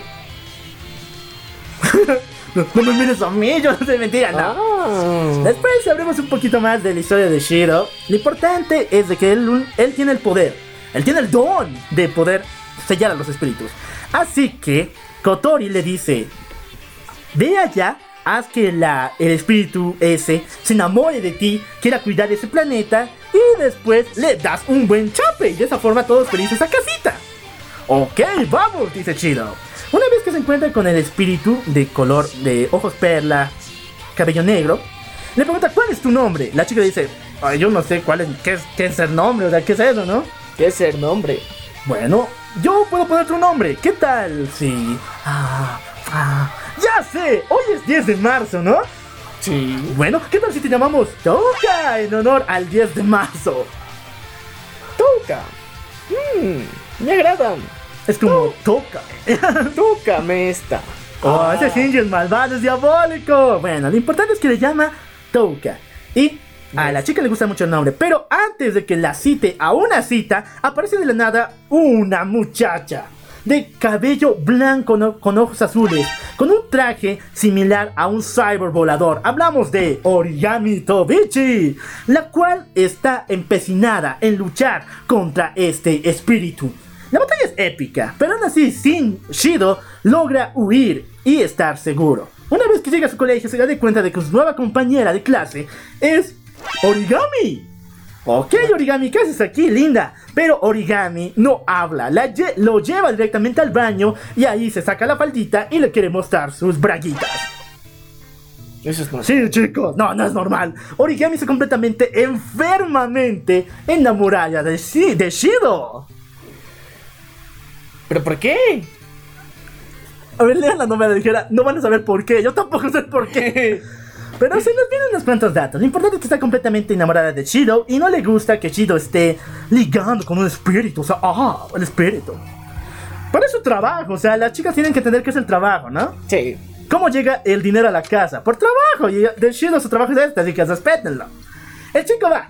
Se, se encuentra de nuevo con el espíritu Touka, por si acaso que ya se llama, ya tiene nombre. Y tienen una cita hermosa. En el cual van por el eh, centro comercial, comen mucho, pero al finalizar su cita, están a punto de tomar un besito. Pero antes de que sus labios se junten, tenemos a Origami con un enorme rifle apuntando al espíritu Touka. Cuando dispara, el balazo no le llega a Touka, sino Shido se pone en medio escuchando la bala y muere. Un minuto de silencio para Shido. ¡Ah, ni vergas! Porque el tipo no estaba muerto. Andaba de farranda. A Shido le empiezan a salir eh, flamas azules de su cuerpo que empiezan a curar la herida. Uh. ¿Qué rayos es esto? Entonces, Touka enojada va a pelear con Origami que ya tenía su traje de batalla. Hay una batalla en el cielo, pero Shiro se pone sus pantaloncitos del protagonista, avanza y le da un buen beso a Touka. ¿Ok, chicos? Aquí viene lo rico. Porque cuando tú besas a un espíritu, le quitas gran parte de su poder. Y la ropa que tiene el espíritu no es ropa normal, se llama vestido astral, que está hecha de su poder. Así que cuando la besas, le quitas el vestido. Así que Touka aparece completamente desnuda. Ja, ja, ja. Qué chistoso, ¿no? Qué, qué- bonito, quisiera que pase eso. Y bueno, Touka decide mudarse al colegio de nuestro querido Shiro y empezar una vida estudiantil muy, muy tranquila. Vamos a pasar al siguiente volumen. Ok, ¿qué pasó después? Hay un nuevo espíritu que está ocasionando, ocasionando mini terremotos dimensionales. Lo único que se sabe de ella es que es una chica de, de pelo de color azul, ojos de color azul y siempre tiene un títere de forma de conejo en su mano. ¿Qué está pasando aquí? Hay que investigar, ¿verdad? Ah, claro que sí. ¿Quién es este pinche mono? Ah, bueno, pasamos al siguiente y más. Bueno, la siguiente parte es que Touka y Origami están peleando siempre. Siempre están en conflicto por ver a quién más ama eh, Shiro. ¿Quién más lo ama? Pero fuera de ello, descubrimos que. Ay, ¿qué onda con este espíritu de pelo y de ojos color azul? Ella es una loli. Exactamente. Y cuando le ven a Shido con ella, todo el mundo piensa muy, muy mal del tipo. Así que le lleva a un almacén muy alejado. O sea, para no pensar mal del tipo, ¿no? Para no, para que no piensen mal, ya, te voy a llevar a otro lado. Al oscurito. Ah. Pero eso depende de qué va a pasar en el oscurito. Porque ahí está la diferencia. Ahí está la principal clave de cómo puede cambiar. Obviamente el FBI estaba ahí buscando, o sea, viendo, o sea, diciendo cada palabra que digas te va a dar, un año más en la cárcel, chido. Pero en este lugar descubrimos que la marioneta que tiene esta chica no es normal. El pinche títere está vivo y puede pensar por sí mismo. Y este títere parece un agradable conejito. Ay, sí, qué lindo el conejito, pero no ni mergas. Porque cuando se enoja se vuelve en un gigantesco conejo de la muerte que está hecho de hielo y que provoca tormentas heladas. Creo que Elsa se copió de aquí. Ay, así, ¿no? Sí. Pinche Elsa, copiona de Dead. Shiro avanza. No importan las tormentas, no importa el mal. Avanza, se acerca a la pequeña Loli de cabello azul y dice, ¿cuál es tu nombre, linda? Me llamo Yoshino. Acuérdense bien de ese nombre. Ok, te voy a dar unos besitos y todo esto va a terminar, ¿ok? Ya, ya. ¡Mua, mua, mua! ¡Eh! Un nuevo espíritu atrapado por nuestro querido Izuka Shiro. ¿Y sabes qué es lo más importante? El FBI estaba vigilando. El FBI estaba vigilando, pero una vez que vio que Shiro salvó el mundo, dijo, ah, no, ya, ya, vamos, a, vamos por otro lugar. El, el tipo salvó el mundo, ¿no? Sí. Pasamos al siguiente volumen porque alguien del pasado vuelve. Hablamos de Kurumi Tosaki, esa chica que mató a millones de inocentes, incluyendo a su amiga en nombre de Mio, quiere venganza. Y ustedes imaginan cuál. Bueno, Kurumi llega al colegio de Shido señalando que es una nueva estudiante. Todo el mundo se la quiere ligar, pero raramente Kurumi solamente quiere estar con Shido. Le lleva un rinconcito y también le muestra las braguitas. Oye, pero qué, Oye, qué forma de conquistar, en serio, otra vez, ¿qué onda? ¿Qué onda con ¿Qué esta onda con los fetiches del autor? Yo digo. ¿Por qué del autor? El autor escribe esa madre. Ah, dos, dos a veces veces- que pasan. Dos veces, dos veces, pero, pero... uh, sí, pasaron en la realidad. Ya, ya, tiene una cita donde Kurumi la lleva a un lugar donde pueden probarse ropita, todo bonito, todo chic. Pero, Y bueno, ahí es, es, es el momento clásico donde... Pruébate este bikini. ah, ah, ah. Y bueno, todo se va al diablo porque en medio de esto, Kurumi revela otra faceta de que nadie conocía de ella. Una donde está completamente loca y quiere comerse a Shido. Pero no comerse en el lado ricorino de la palabra. Comérselo con huesos, te, te- tuétanos y todo. Quiere tragárselo completamente a este cuate. ok, antes de que empiecen las cosas caníbales aquí, viene una chica de la nada con una armadura de batalla similar a la que tiene Origami. Esta chica es Mana. Ok, recuerda una Mana, ¿no? En el pasado era la hermana de Shinji. Sí. ¿Serán la misma? Yo no sé. Lo importante es de que Mana, una vez que salva a Shido, le dice: Oye, te cuento de que soy tu hermana. ¿Con esteroides? Shi- Shido no sabe dónde poner su cara. Dice: Yo tengo otra hermana, la cual es de pelo rojo y tiene dos colitas. Tú no eres mi hermana. Pero la chica le dice: Nah, no importa lo que pase, yo soy tu hermana verdadera. Ok, ok, ¿qué está pasando aquí? Después lo sabremos. Lo importante es que Mana siempre ha estado en conflicto con Kurumi, porque Kurumi ha ocasionado muerte por muchas partes del mundo. Pero Shido dice, ay, a mí no me importa, yo me voy a acercar a ella, le voy a dar un buen besito y después todo paz. En serio, yo soy cool, yo soy genial.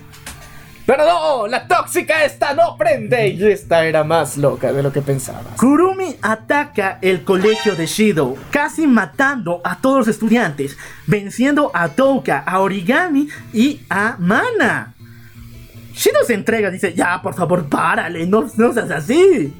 Pero antes de que Kurumi se lo coma, aparece un ser de la nada. Aparece la hermana pequeña de Shido, la otra hermana. Kotori, aquella que tenía cabello rojo con dos colitas. Ahora tenía un vestido astral y expulsando fuego por todas partes. Y así es como pasamos a otro volumen. Exactamente. Aquí voy a poner la música triste porque se nos revela qué rayos está sucediendo aquí. Ok. Una vez, después de la batalla entre Kotori y Kurumi, donde ella huyó porque el poder de Kotori es muy, muy fuerte, controlar el fuego, se nos dice que el poder de Kotori es muy, muy inestable. Y estas palabras vienen de, uno de una de las mejores amigas de Kotori, que al mismo tiempo es oficial analista dentro de la organización que ella tiene llamada Ratatos. Por cierto, quien es dueño del Fraxinus y está ocasionando todo esto para salvar a los espíritus se llama Ratatosk. Y su oficial de, de mando que se encarga de hacer las estadísticas se llama Reine. Acuérdense bien de eso. Reine es la mejor amiga de Kotori y al mismo tiempo es una oficial que se encarga de hacer datos. Ok. Ella les dice a todos de que el poder de Kotori está muy muy brutal porque puede ocasionar un terremoto dimensional. Y la única forma de pararlo es teniendo una cita entre hermanos. Ya, ya, lo norteño está saliendo aquí, en serio, ¿por qué? Eh, ya, dos citas con Bragas y ahora con tu hermana. ¿Qué pedo? Chicos, el autor es muy fumado porque después en esta cita se nos muestra un pequeño flashback en el cual Kotori cuando era muy muy pequeña cumplió 5 añitos. Bueno, mejor dicho, 10 añitos para que no haga el referir. 10 añitos. Y su hermano siempre le daba un regalo muy especial, un pastel de una cafetería muy lejana. Pero justamente ese día él estaba tardando demasiado. Kotori salió a la calle a buscarlo, pero no lo encontró por ninguna parte. Entonces empezó a llorar y llorar. De pronto, de la nada, una voz se acercó a ella.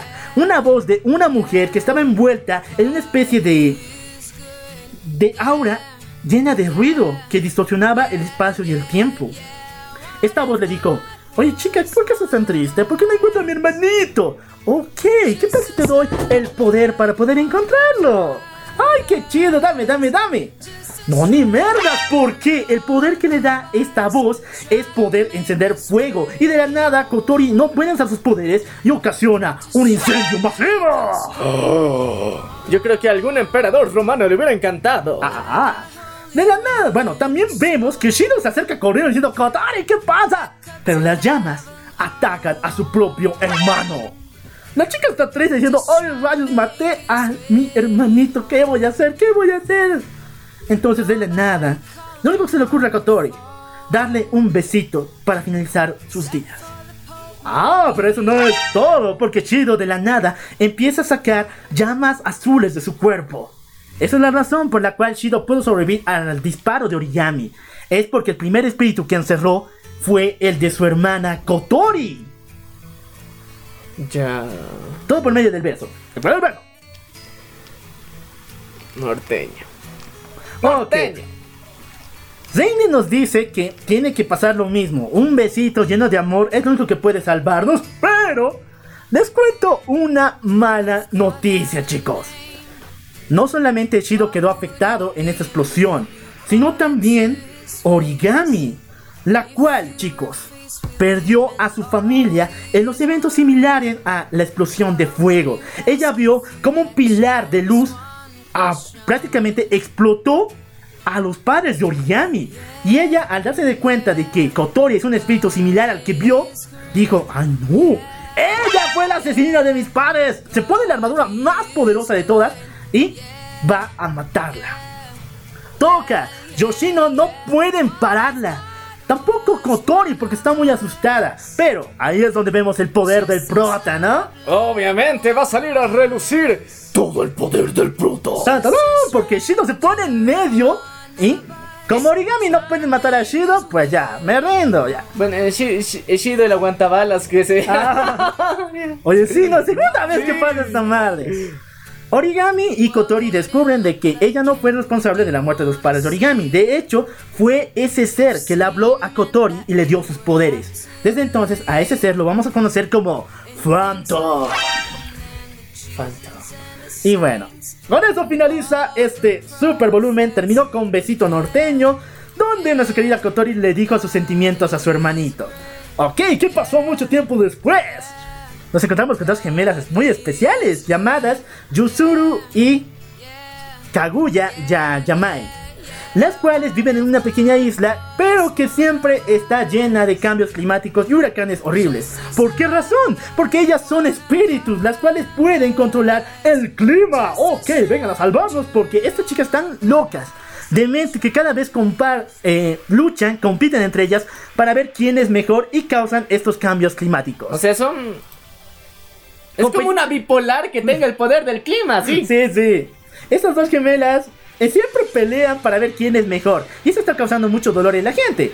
Así que envían al más grande, al prota, al nuestro salvador, ¿quién es? Al, al, como- a- al, al Chapes, eh, quitapoderes locos. A Shiro Itsuka a salvar el día. El chico llega, las desafía a unos cuantos retos y después le dice que les enseña que no son nada si no pueden trabajar en equipo. Ambas son gemelas, así que no tienen por qué luchar. Y bueno, ya sabemos que. Típico capítulo de playa. típico capítulo de playa. Lo importante es que con la ayuda de Toka logran separarlas y demostrarles ese punto de que ambas son hermanas y no tienen que pelear. Les da un beso a cada una. O sea, pinche chido. Ese es el trabajo del año, ¿no? Hashtag suertudote. Bueno, pero en medio de esto se nos revela la presencia de alguien. En un traje similar al de origami, con esas alas de metal, con una espada láser increíble. Hablamos de Alan Scott. Oh, Allen. Les dije que el malvado Isaac Westcott Isaac Westcott. tenía amigos. Oh, tenía sí. a Elliot, a Karen y a, Elliot. a Allen. Allen. Allen. Allen. Les dije que era nombre de chica. Sí, sí, y sí. Allen Scott es una hermosa mujer de veintitantos años con el pelo completamente blanco, ojos color ámbar, muy hermosa, pero, se- pero está completamente loca porque la tipa tasajea y mata sin piedad. Puta, navajas locas. Ella solo se acerca para amenazar a Shido y decirle que no se meta en sus asuntos. O sea, le dice, ese no es asunto tuyo. Pero las hermanas Yamai, con la unión de sus poderes, las cuales son la unión de la lanza del destino y el péndulo del tiempo, así le llaman ellas, yo no le puse el nombre, ¿Ya? logran expulsar y botar a Alien del mapa. Bueno. ¡Eh, qué genial! Se salvó el día, ¿no? Y Shiro tuvo dos besitos. Mm, bueno, yo, yo creo que es el mayor premio que tuvo. Y más bien que es, es- estas hermosas gemelas lo hicieron. Exactamente. Luego se nos dice que el Fraxinus está en operaciones porque algo está pasando. Algo muy, muy grave. Pasamos al siguiente, siguiente volumen. Donde conocemos a otro espíritu llamado Miku. Algo está pasando en, en Akiba, Japón, porque toda la gente está embobado con la música de esta chica. Y de paso, escúchenlo bien, Miku se había perdido por 10 años. Nadie sabía de ella, pero una vez que volvió a aparecer, todo el mundo dijo, ¡ay, yo su fan! ¡Ya vamos a su concierto! ¡Ah! O sea, ya saben, Miku, Hatsune Miku, referencias vergas, eh, la cultura pop de Japón se hace referencias a sí misma. eh. Y bueno, todo el mundo está enamorado de Miku por alguna razón extraña. Pero Miku no le gustan los hombres. Miku quiere mujeres, quiere hacer tijeras y le encanta la hermosa piel de una chica. Así que Shiro dice, ¿cómo puedo vencer a un espíritu así? Y aquí viene la idea más pendeja posible. En serio. Y lo peor es que lo imitaron todos. Tulobru, Rizero. Y no me sorprende que Tate no Yusha después en, el, en la novela ligera. Shiro se transviste, se viste de chica y se hace conocer como Shiori eh, Itsuka. Pero, eh, pregunta, Dime, eh, ¿solamente se transviste o no se hace un, un cambio mágico de cuerpo? no, no, no, solamente se, tra- se transviste. Ok, una vez que ella se transviste y tiene una nueva identidad, le reta a Miku a una batalla de bandas. Si es que Shi y Shiori gana, Miku saldrá con ella, pero si no, entonces todo va a volver a la normalidad. Aquí es donde inicia el mega entrenamiento para tocar bien, ¿no? Junto con Touka, las hermanas Yamai hacen un mega, bu- un mega grupo para tocar en la batalla de bandas. Sin embargo, esa misma noche, algo malo pasa, porque el malvado Eh, el maldito, había capturado a Miku hace 10 años, por eso desapareció de la nada y ahora ella trabaja para el enemigo. El plan es el siguiente, usar el espíritu de Miku que se llama Gabriel y usa un teclado mágico para enamorar a todas las personas de Miku y usarlos para destruir a Ratatos, la organización de Kotori y a todos los espíritus. el La piano mágico. el pleno mágico. Las personas de todo Japón salen de sus casas solamente para patear a Ratatos y a todos los espíritus. Como no se puede atacar civiles, las chicas quedan en completa vulneración. En medio de esto, el malvado Isaac Westcott. secuestra a Touka y se la lleva muy muy lejos. Mana y Origami están en el cielo volando, pero pero de la nada. Mana es controlada por Miku y su magia, por lo cual empieza una batalla brutal entre ambas chicas. Shino ya no sabe qué hacer, ya no tiene a nadie para ayudarle, así que el chico opta por una de las mejores opciones.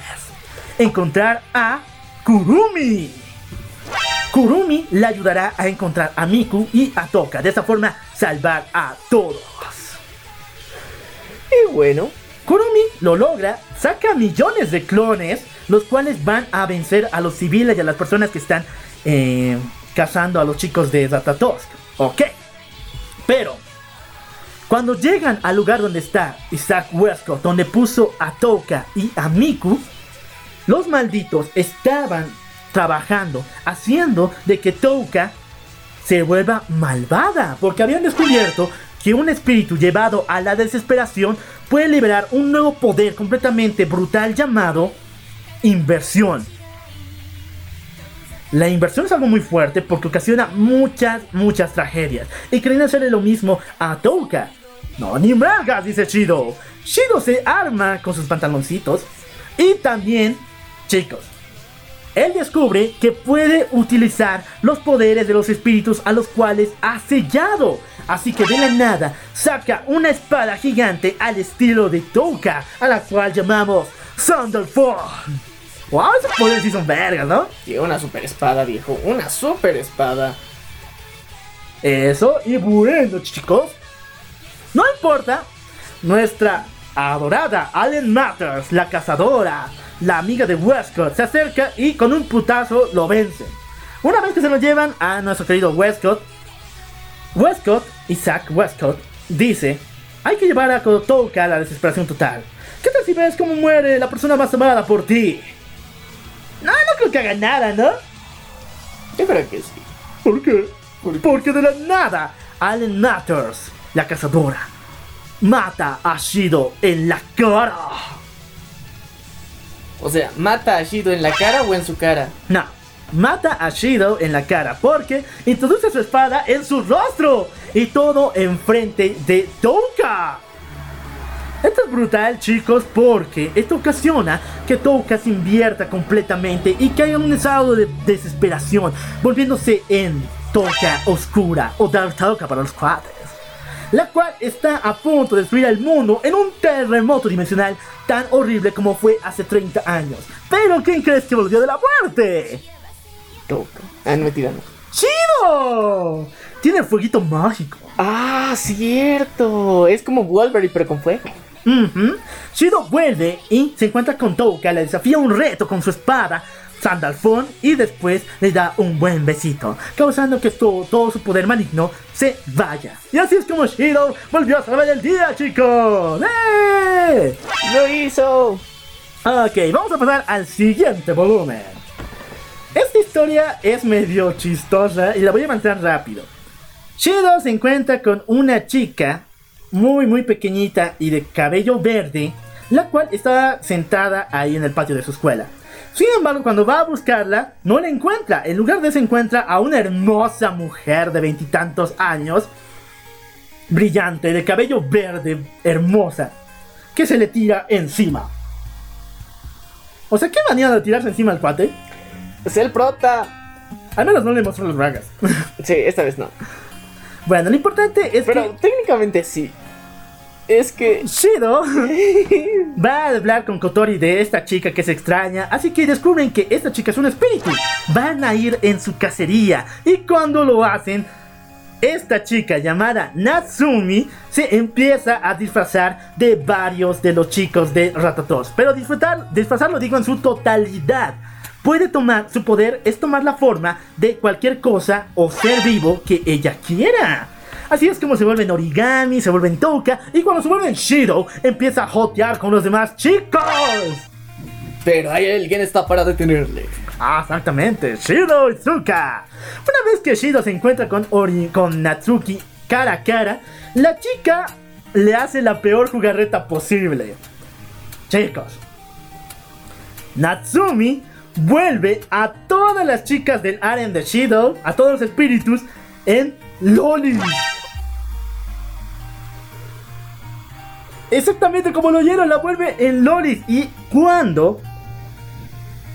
Y cuando la gente lo ve, todo el mundo piensa que Shido es un secuestrador de niños. Esto pasa en el siguiente volumen que estamos mostrando. Actualmente creo que es el 9. El volumen 9. Es brutal, pero léanlo, es muy, muy fuerte. Pero secuestrador de niños, ese, ese, ese level, en serio. La policía está buscando a Shido por todas partes. Pero, pero, o sea, ¿cómo les transformó a todas en niñas? O sea, e- e- esa es la parte que no, que no, que no capto por completo. eh. Bueno, el poder de Natsu- Natsumi no solamente es transformarse ella, sino transformar a todas las personas a su alrededor. O sea, es, es, es como una poción multijugos. Es una poción brillante. Poción multijugos viviente. La cual extrañamente le gusta jotear. eh, le gusta hacer que las personas cambien de papeles, de roles y. Ya, ya. O sea, hasta ahora, hasta ahora lo veo rico. Se ve interesante, se ve interesante, pero. Ya te digo, aunque no lo creas, igual que, que, que las anteriores eh, eh, miembros. Miembros. Miembros de miembros Ratatouille. del harem de. de. de. de se llama? De Shido. de Shido, eh, sí muestra las bragas. Porque si es una brujita y anda en su escoba y. Creo que es como requisito para que pertenezcas a la Tatos, ¿no? O sea, Sí. el harem de Shido, mostrarle tus bragas al cuate. Bueno, lo importante es de que esto sale mal porque la policía está buscando a Shido, todo el mundo está buscando por Lolicon. Entonces el chico tiene que encontrarse sí o sí con nuestra querida Natsumi, a la cual le desafía. Le dice, ten una cita conmigo, pero una cita brutal. Pero entonces aquí se nos revela la cosa de por qué Natsumi es así de malvada. Natsumi, ella era una chica de hace 10 años, la cual sufría bullying de forma brutal. Todo el mundo la criticaba y decía siempre que planeaba algo muy feo. Pero ella era inocente.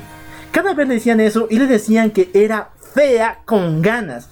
Y yo le digo, ¿en qué universo esta chica es fea? En el universo de los feos. Dale. Ahí los feos son lindos y los lindos son feos. Ok, Shido se pone sus pantaloncitos y dice, ¿qué tal si yo te hago linda y hermosa, así como tú quieres? ¿Así te tendrías una cita conmigo? Ok. Aquí el capítulo se vuelve en una especie de spa porque todas las chicas, todas las espíritus, le hacen eh, cambio de imagen, le llenan de perfumes y siempre la cuidan mucho. Sin embargo, algo está pasando tras bambalinas, porque Origami, una vez que volvió a su forma ya de chica adulta, bueno, no, no tan adulta, su forma original, empezó a pensar de que los espíritus son cada vez más brutales y está perdiendo tiempo. Ella quiere sí o sí cazarlos a todos y matarlos, así como ella prometió hace mucho tiempo a la memoria de sus padres. Ok, pero ¿qué fue lo que pasó después? En la medio de la cita de Natsumi con, los, con aparece el malvado, Isaac Westcott. el cual amenaza a Rototodos y le dice, chicos, tengo un satélite gigantesco que está orbitando arriba de ustedes que va a caer encima de toda la ciudad. Si no lo, bueno, si quieren que se detenga, denme a los espíritus y todo bien. Pero si no, chao chao, nos vemos chicos, que tengan suerte. Todos los espíritus se unen para derribar a ese satélite, pero nadie, nadie puede lograrlo. Sin embargo, con el poder de Natsumi, que empieza a clonar las habilidades de Touka y las de Shido, logran detener esta amenaza gigantesca. Sin embargo, algo malo está pasando, porque Origami fue derrotada por el satélite y cuando cayó a la Tierra, aparece Allen Matters, nuestra cazadora, la cual le dice, tú eres débil, tú nunca vas a poder matar a un espíritu, pero yo tengo algo que te va a ayudar a hacerlo. Yo tengo una armadura muy especial, muy poderosa, con la cual puedes cumplir tu objetivo. De la nada, ante los ojos de Shido, Origami escapa con el enemigo. ¿Qué? ¿Por qué? Ella quiere volverse fuerte, quiere matar a los espíritus. Sí, pero... Ok, ya, ya. es- Esto está muy extraño. Técnicamente se, se vendió.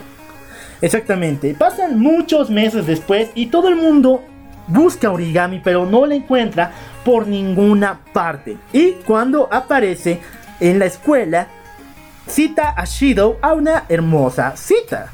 En su cita no le lleva a un hotel, no le lleva a un lugar genial, le lleva a un horrible almacén donde lo seda, lo amarra y lo deja inconsciente. Todo para no evitar lo que se aproxima, porque Origami se volvió completamente loca y quiere cazar a los espíritus al harem de Shido, empezando con Touka. Ok, ¿por qué? Bueno, ella en sus palabras dice que, na, bueno, en sus palabras ha sellado un juramento con sus padres, porque ella piensa de que Phantom fue quien mató a sus padres. ¿Recuerda que te había dicho sí, eso? sí. Primero pensaba que era Kotori, Pero luego Phantom. Así que ella piensa que los espíritus son solamente demonios en nuestro mundo y van a causar desastres. En la batalla entre Touka y Origami, ella no puede vencer a Touka. Cae en la desesperación total que aparece de la nada Phantom. Phantom le dice, oye chica, tú no tienes poder ni con esa armadura de cuatro, de cuatro pesos. Yo sí te daré poder, pero en serio. Solamente entrégate a mí, dame tu, dame tu alma. Y así Origami lo hace. Y pronto, de la nada, Origami alza dos enormes alas y una corona blanca, un vestido similar al de una boda. Y ahí se revela el poder que tiene Origami, que es controlar los rayos. Ella se revela como el espíritu Metatron. Y no Megatron, Metatron. ¡Metatron! Porque es novia, no. Metatron está a punto de matar a nuestra querida Touka. Ya estaba a punto. Pero Origami, como no tenía mucha experiencia, simplemente la deja vivir. Origami cuando tiene tanto poder dice, wow, mi poder es demasiado. ¿Qué tal si viajo? ¿Qué tal si voy al pasado? donde se encontraba ese espíritu llamado Fantón que mató a mis padres y lo evito matando a ese espíritu. Oye chica, ¿no leíste la novela ligera antes? Nadie puede viajar al pasado. Ah, hay alguien que sí puede viajar al pasado que tiene control del tiempo. Hablamos de Tokisaki Kurumi. Origami le dice, quiero viajar al pasado, matar a Phantom y que nada de esto suceda. Y aquí no se revela. Kurumi le dice, oye, ese era mi plan, pero yo que no quería viajar 5 años en el pasado como tú. Yo quiero viajar 30 años en el pasado para de esa forma matar a, a Phantom. Ambas tienen el mismo plan, ¿no? Sí, tiene el mismo plan, no es a mal- más, más, más tiempo. Pero ¿por qué no ha podido viajar? Bueno, ella nos cuenta de que tiene que reunir demasiado poder dentro de ella para hacer un viaje en el tiempo y que le dará esta oportunidad a Origami simplemente para ver cómo van las cosas, si es que el tiempo se puede cambiar o no. Esa siempre ha sido la pregunta de eh, Kurumi. Bueno, está bien. No es como. Endgame, ¿no? Sí, no es como Endgame. Lo importante es que Origami viaja al pasado, se encuentra con Phantom, la cual le había dado los poderes a Kotori en esta batalla brutal entre ambos. Chicos, en esta batalla, Phantom hace que Origami despierte su poder de espíritu. Y en medio de esto, ella lanza un rayo justamente en el vecindario de Origami. Y ese rayo hace explotar a los padres de la misma. Así es, chicos. No fue Kotori, no fue Phantom. Quien mató a los padres de Origami fue la mismísima Origami. Bueno, este bucle ya se terminó ahí. O sea, técnicamente ya se cumplió su destino. Ah, ah, ah, porque esto se vuelve mucho más oscuro. ¿Por qué? Una vez que Origami se trauma por lo que vio, vuelve al presente con sus poderes, pero ya no en forma de espíritu, sino en una más bien una forma invertida. Así como Touka se invirtió, Sí. Origami hizo lo mismo, pero ahora como una especie de orbe gigante en el cielo, empieza a lanzar rayos a todo el mundo y ocasiona el fin del mundo. Todos mueren, todos los espíritus, Touka, las hermanas Yamai, Yoshino, todos han muerto excepto Shido. El chapes loco. Shido no sabe qué hacer. El fin del mundo es este. Toda la humanidad va a morir por culpa de Origami. Así que de la nada aparece Kurumi, la cual dice: Oye, he descubierto que el pasado no se puede cambiar. Pero ¿qué tal si tú viajas al pasado y me demuestras lo contrario? Nah, nah, Kurumi, no, ya tuvimos un viaje al pasado. No podemos tener otro, sí. Tienes el poder. Préstamelo, alquílamelo. Ok, Kurumi dice, ya tengo el poder, te voy a llevar allá, pero solamente demostrame que el pasado puede ser cambiado. Ok, Shido se pone la bala en la cabeza y ¡uh! viaja al pasado. Cuando Shido viaja al pasado, logra cambiar el curso de los acontecimientos, salvando a los padres de Origami antes de que el rayo que ella misma lanzó los matara. Pero, pero, pero, pero, pero, pero, pero, chicos. En medio de este estallido, el rayo que lanzó Origami mata a ese remanente de tiempo de Shido. ¿Ok? O sea, el chico viajó al pasado, salvó a los padres de Origami Para matarse a sí mismo. para matarse a sí mismo. Y lo peor fue que Origami vio todo el acontecimiento. De la nada, y no sé por qué, por el poder del guion o del prota, Shido vuelve al pasado, al presente, a la época actual donde estaba. Ok, todo feliz, he cambiado el, el pasado, soy cabrón, soy la, soy la mamada. Pero no pero chicos, una vez que llega al colegio se pregunta, ¿dónde es Origami? ¿What? ¿Dónde es Origami? Haciendo origami. Ah, ¿dónde es Origami? Origami no existe en el colegio de Shido. No está por ninguna parte. Entonces Shido decide buscarla por Ratatos. Una vez que descubre que ella está en otro colegio muy aparte, va a visitarla a ese colegio. Y ahí se encuentra a un origami muy diferente. Ella no es una loca depravada que solamente quiere tirarse a Shido. No, ella es linda, es tierna y no conoce nada de Shido. De hecho, y aquí viene lo, lo estúpido. Lo estúpido, en serio. ¿Se acuerdan que les dije que Shido salvó a los padres de Origami? Sí. Bueno, esta origami, esta nueva origami nos cuenta de que sus padres, si bien se salvaron tres años antes del 2018, murieron en un accidente Ya. ¿Qué tipo de accidente? automovilístico. Ah. Si bien ha compartido una larga vida con ellos, esta chica ha sufrido muchas pérdidas y siempre tuvo en su mente la imagen de Shido del pasado muriendo por sus padres. Y de hecho piensa que como se parecen tanto esos dos tipos, este nuevo Shido del presente es su hermano pequeño. Entonces ha jurado con todo su poder matar a todos los espíritus malvados que ocasionaron la muerte de ese Shido del pasado. Ya. Y por lo mismo, esta versión nueva de Origami también hizo el trato con Fantón. También es un espíritu. Aquí es donde se me cae la estupidez. Chido, viajas al pasado, cambiaste todo, chido. Pero en el presente sigue siendo igual de malo. No entiendo. ¿Qué demonios? A ver, ¿cómo decirlo? No importa los cambios que hizo Shido, en el presente vuelven a pasar lo mismo. Ya, o sea, están destinados sus padres a morir, ya listo. Ok. Shido le dice, si eres un espíritu hay que sellarte ya. Yo te reto, te siento una cita, tenemos un momento feliz, unos traguitos y luego un besito. Sí. Ok. Pero justamente en la cita, el malvado Isaac Huesco vuelve a joder y jode tan fuerte que destruye el lugar a punto de matar a Shido otra vez. Oye, ¿qué fetiche con Shido, no? De morirse. Bueno, está. Es igual que de Naofumi y Subaru. Sí, o sea, está, está siguiendo el camino del Subaruísimo. Origami ya no puede soportarlo y se invierte a sí misma. Lo mismo que pasó en el otro mundo que causó el fin del mundo, vuelve a pasar aquí. Pero Shido tiene experiencia. Shido quiere salvar al mundo. Así que con la ayuda de Touka, viajan hasta, ah, hasta el centro del orbe gigante que está en el cielo y le logran dar un besito a Origami. Lo cual ocasiona lo siguiente. Desbloquea los recuerdos de Origami, también de las demás personas de ella y une las memorias del origami del pasado con esta nueva origami, creando una nueva origami. Oh, nueva, Dios. nueva, nueva origami. Una nueva, nueva origami.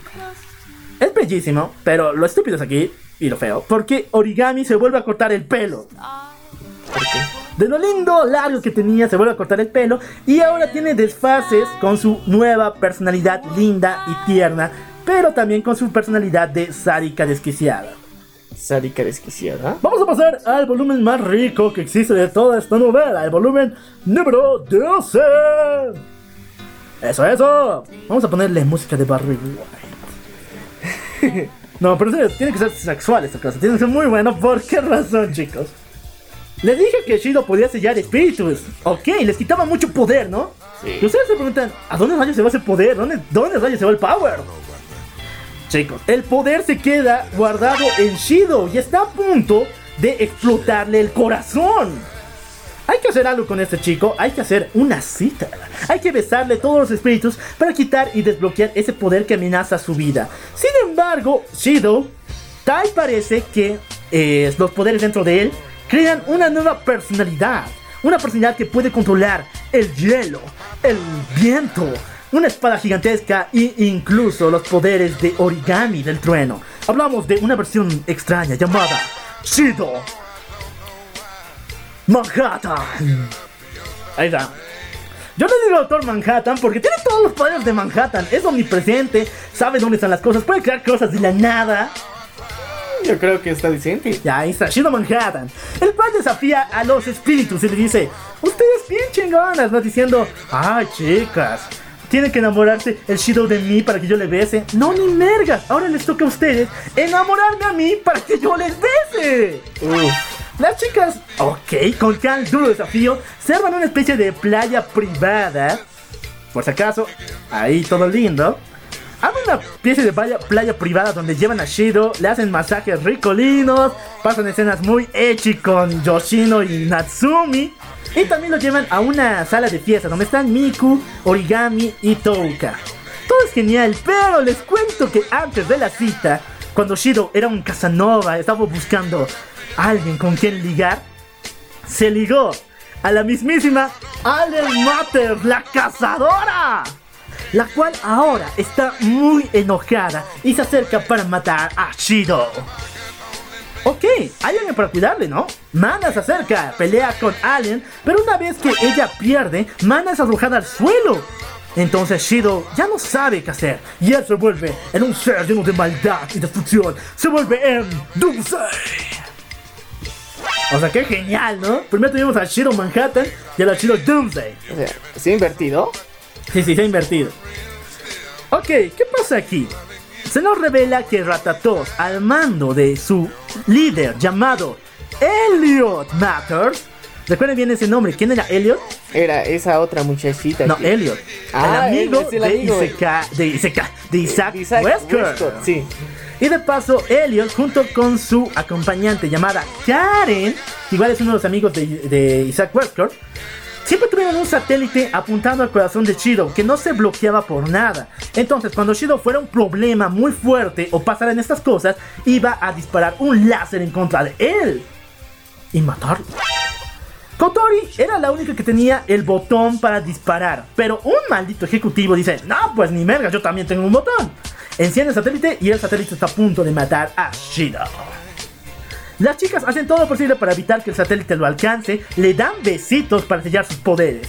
Y al final, Shido vuelve a la normalidad. Evitan el satélite, gracias a Dios. Y Shido vive una vez más para poder ligar. Pero esta versión de Shido fue épica, ¿no? El Manhattan. Sí, Shido Manhattan, el Casanova. Ah, ah, ah.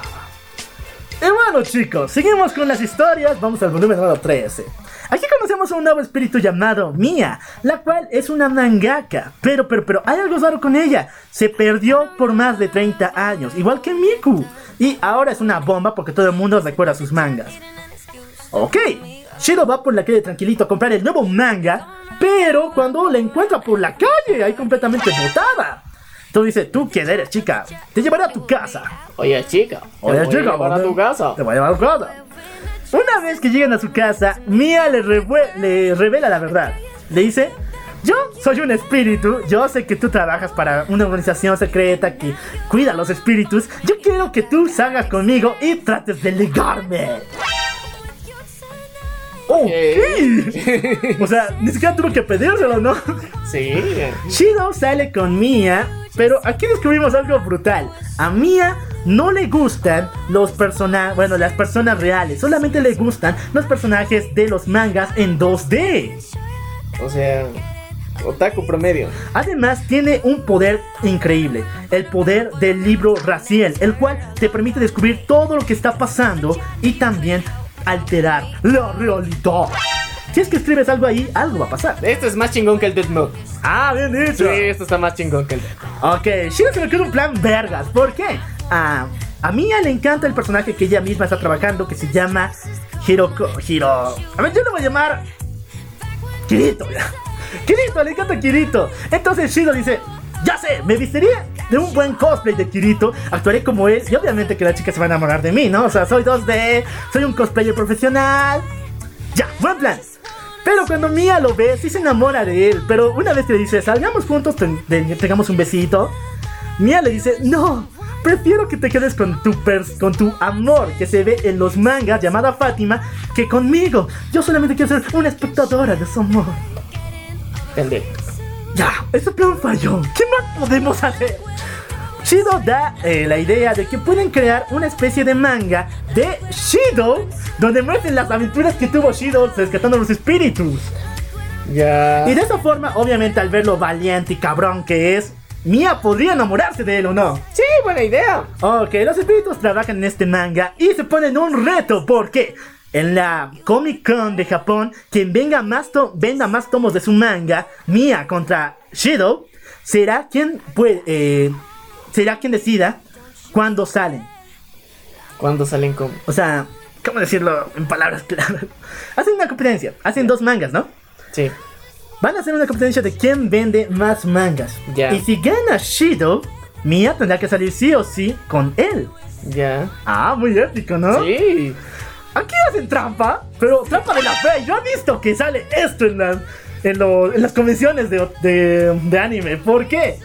Las chicas espíritus, Toge y sus amigas, se visten de conejitas y empiezan a regalar los mangas de Shido y empiezan a venderlos a muy buen precio.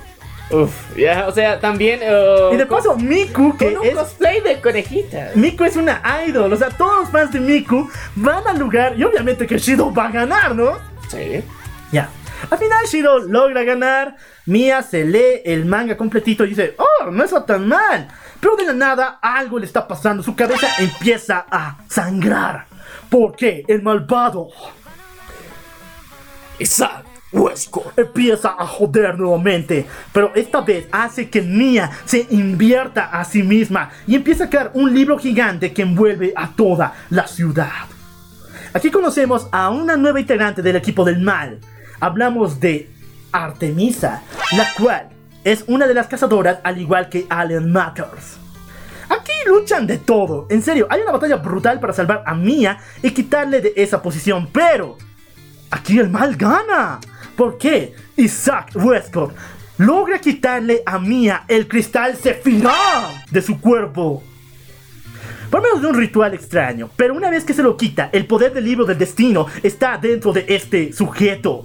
Empieza a sacar los poderes de Raziel y crea clones de Mia llamadas. em, bueno, Nevercourt. Oh. El tipo ya es overpowered, puede controlar la realidad cuando le dé la gana. Sí. Y Mía, cuando un espíritu pierde su cristal Sefira, muere. Bueno, la mangaka se juega la shit entonces. Vamos a dejar un momento de silencio para Mía. ¡Ah! ¡Te la creíste, perro! ¿Por qué esto me ganado y muere? ¿Por qué razón? Shido le da un buen besito de esos purificadores y la revive. De ahora, y ahora sí. de- del, del beso del príncipe azul, no mames. Ok, pasamos al siguiente volumen. Chicos, una vez que termina esta Carnicería, porque eh, hemos visto cómo realmente durante todo este tiempo, uno, nuestro querido prota es el Ligues Locos, porque está muy loco, en serio, hace estos, estos ligues tan extremos, tan extraños, y en serio tiene su super harem que realmente tantos espíritus, no sé cómo le caben ya. ¿Cómo le pero- cabe? Bueno, yo creo que se turnan porque es un harem muy denso. y- Bueno, y, bueno. están muy buenos. Vamos a pasar al siguiente. Se nos revela de que em, hay un último espíritu. Ya son nueve, falta uno. El espíritu número 10, la cual se encuentra ni más ni menos que en el espacio exterior. Ya, o sea, es un alien. No, no es un alien, es una chica que está. O sea, es un Flota- astronauta. Nah, es un espíritu que puede respirar en el espacio, pero que se encuentra recluida ahí. Ok, Shido y todos los ratatos viajan al espacio exterior para poder sellarla. Pero una vez que llegan con ella, nuestro querido Dent y Isaac Westcott. ataca con una, una un ataque similar a la guerra de las galaxias. Tienen naves espaciales. Y bueno, chicos, cuando se acerca Shido por fin a nuestra querida espíritu espacial, la chica le dice que tiene el poder de sellar todo. Tiene la llave suprema llamada Miguel y que ella misma selló sus, sus sentimientos hace mucho, mucho tiempo. O que, o sea, que no puede enamorarla por ningún motivo, por ninguna situación. Vamos a ver eso, dice nuestro querido Shido. Pero de la nada, el malvado Isaac Westcott introduce sus planes diabólicos, los cuales llevan a todos nuestros protagonistas a otra dimensión. A una dimensión dentro del libro de Raziel. Una dimensión donde todo es realidad. Los cuentos de hadas, los cómics, la venganza del troll está ahí también. Sí, obviamente. Todo lo que la gente se ha imaginado en algún momento es realidad. Y Chido aparece despertando en ese lugar como uno de los tres cerditos. ¿De los tres cerditos? Sí, ay, ay, ¿Pero por qué de los tres cerditos? no me preguntes a mí, así va la historia. Después va a ir a salvar a Caperucita Roja, que es Yoshino. Después a su hermana Kotori, la cual era la chica que vendía los fósforos. A las eh, hermanas Yamai, que son Hansel y Gretel. A Natsumi, que es Cenicienta, por si acaso.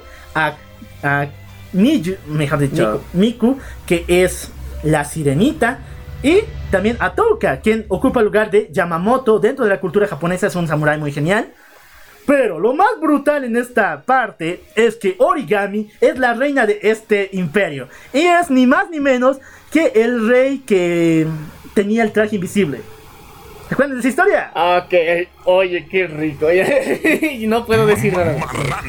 Ok, todos los villanos, el lobo feroz, las hermanas, la madrastra malvada, las brujas, todos los malvados de esos cuentos de hadas se acercan para matarlos. Pero en ese momento aparece un ser llamado Shido Superman. Exactamente, se parece a Superman porque el tipo vuela y de paso tiene todos los poderes que Shido tenía. ¿Y por qué razón aparece esta versión de Shido?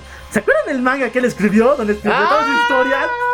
Ah, Oye, sí, es tan popular que se volvió parte de la cultura, no mames. En serio, y este Shido Superman viene a salvarlos a todos. Entonces, ahí es cuando le da el mejor consejo de la vida que le dice, no importa qué pase, el sol siempre brilla, hermano, así que por favor, ve a darle unos besitos a esa perra espacial. ¿Qué dicho a ese espíritu espacial? Perdón. La, la, la perra espacial. Shido sale de esta dimensión y ok, va con nuestra querida espíritu espacial, a la cual le dice, bueno, ella le dice que su nombre es Mukuro y que hace mucho tiempo había sellado su- sus sentimientos. ¿Por qué razón, chicos? Bueno, la razón es esta. Ella es huérfana y una vez que su familia la adoptó, siempre la elogió por la lo, lo lindo que era. Y La bueno, linda la que linda que era. Y de paso, la elogiaban mucho por el enorme cabello rubio que tenía. Era muy grande y nunca se lo cortaba.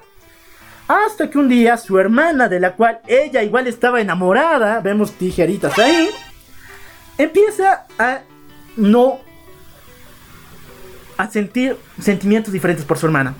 Y ya no le dice lo linda que es, sino más bien se la pasa más tiempo con sus amigos, con su familia. Y ella empieza a notar que su misma familia adoptiva le empieza a relegar al olvido. Entonces ella oculta sus sentimientos, recibe el poder de Phantom y decide irse a un lugar donde nunca nadie la va a molestar. Decidimos, decidimos hablar del espacio exterior. Se recluye en el espacio, decide dónde va a ser mejor su vida. Y bueno.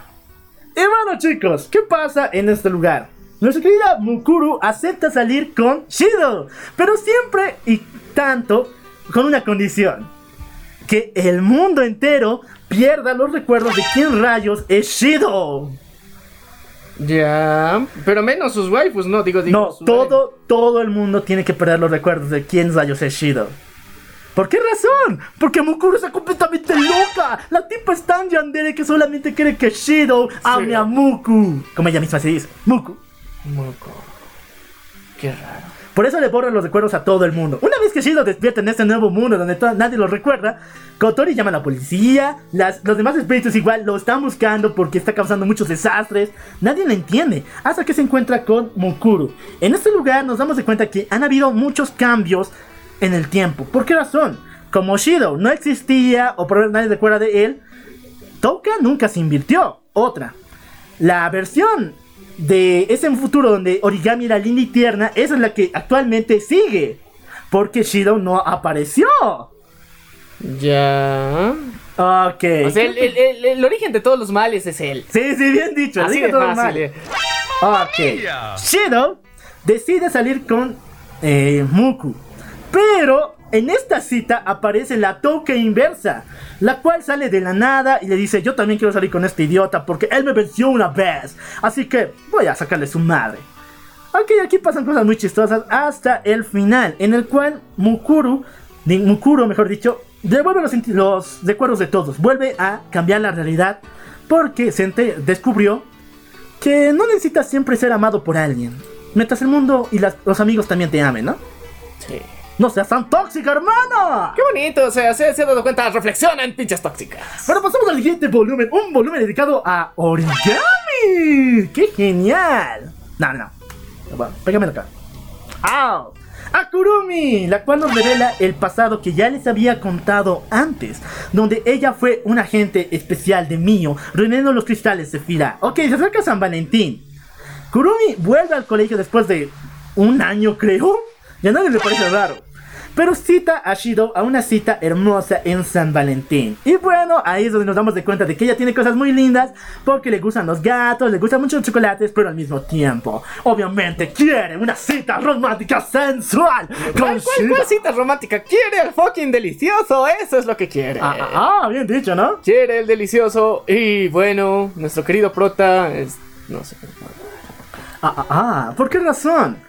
Una vez que Shido se entera del pasado de Kurumi, la cual se lo cuenta, le dice otro aspecto muy, muy perturbamadres, que es que en tres días el mundo se va a destruir. Y que en esos tres días Quiere ser delicioso. Ah, también eso. Pero en esos tres días, Kurumi ha salvado a Shido 72 veces. Cada vez que Shido moría, porque moría, moría, no, no había fuego mágico. O sea, pero mira, mira, mira, mira, date cuenta. Ella tiene el poder ahorita de Subaru. O sea, ella solamente sabe lo que está pasando y cuántas veces ha muerto. Sí, sí. Él es un pelotudo que ni siquiera se ha enterado. Porque no ha besado a las demás para darse cuenta y Sí, tener todos los power-ups. Sí, sí. Ok, eso, eso. Buen resumen. Bueno, Kurumi ha muerto 72 veces siempre para salvar a Shido. Y esta vez no va a ser la excepción. ¿Por qué razón? Cuando están en delicioso, feliz ya, a punto de empezar los romantics, el malvado Isaac Wesker. Otra vez, otra vez. Isaac Wesker. No, yo ya lo tengo, Y el malvado Isaac Fresco. inicia la pinche guerra de los clones. ¿Saben por qué la pinche guerra de los clones? Porque tiene muchos clones. Les había dicho que él había creado seres eh, similares a Mia llamados los Nevercall. Ok, Kurumi tiene un ejército de clones detrás de ella, así que sí, por eso inicia la guerra de los clones. Chicos, es una batalla brutal que pasa en el volumen, creo, 18, por decirlo. Lo importante es que en esta guerra todo el mundo queda involucrado, incluso el mismísimo Elliot, que les había comentado que era el líder de todo Ratatos, la organización de Kotori y la de Shido. Y de paso, no viene solo, viene con la Hellbat. Yeah. Viene con una armadura al estilo de Batman porque es muy overpowered para luchar en esta batalla. Qué chingón, qué chingón. Es que se tienen que venir con todo, si no, estas mamadas no avanzan. Así que vamos a pasar al. ¿Cómo se dice? Señor volumen. Número 17. Porque el 17 trae suerte. La guerra inicia. Shido descubre, así por. eh, por chiripa, por suerte, que besando a los Nevercalls se empiezan a desaparecer uno por uno. Entonces Shido besa a Kurumi para obtener sus poderes sabrosones y ahora puede sacar clones. Shido saca sus clones más y empiezan a besar a los Nevercall. ¡Wow! ¡Wow! ¡Qué bonito! ¡Qué rico! Oye, oye, es, es- es como la típica, no sé, de esta época, no sé por qué se ha puesto de moda, pero beso de tres, beso de tres. Eso, eso seguro hizo. Y bueno, ahí ve eh, nuestro gran Elliot se enfrenta a Ellen Matters, a quien le recuerda que él siempre ha sido el wizard más poderoso y que ella es simplemente su sombra. Bueno, ¿sabes qué? Siempre hay que recordar quién demonios, o sea, tiene los power-ups aquí. O sea, si se te olvida.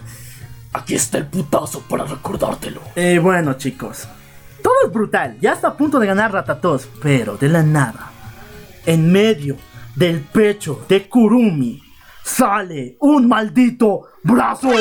¿Qué? Sale una maldita cabeza. ¿Qué? Sale un cuerpo entero. ¡Una bendición! Tengan cuidado, por eso el delicioso siempre con protección. No, chicos, del cuerpo de Kurumi sale ni más ni menos que mío, el espíritu original. ¿Mío? ¿Tuyo? Es brutal, es horrible esta parte porque es muy gore. Mío sale del cuerpo de Kurumi, dispuesta a por fin poner en norma y de una vez sus planes diabólicos. Mío.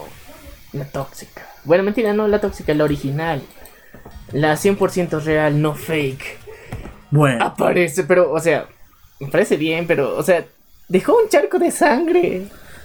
¿cómo fue esta? ¿Quién rayos fue mío y cómo apareció de la nada, chicos? ¿Recuerdan que les había dicho que Reine era una amiga de Kotori, la cual nos apoyaba siempre dándonos datos y todo ello? Sí. No era tanto así. Reine era mío. Todo este tiempo estuvo viendo a Ratatos cómo trabajaban, qué es lo que hacían. Y una vez que llegó el momento de la guerra, se reveló como tal. Pero salir de. ¿Por qué? Ah, no sé, porque, porque sí. Pero. Bueno, aquí se nos revela el pasado de Mio y de Reine, por si acaso, donde ya les había contado de Shido, su hermana Mana y obviamente la relación que tenían con Mio. Empieza una cacería brutal. Mio, con sus poderes demasiado fuertes, mata a las hermanas Yamai, matar en todo sentido.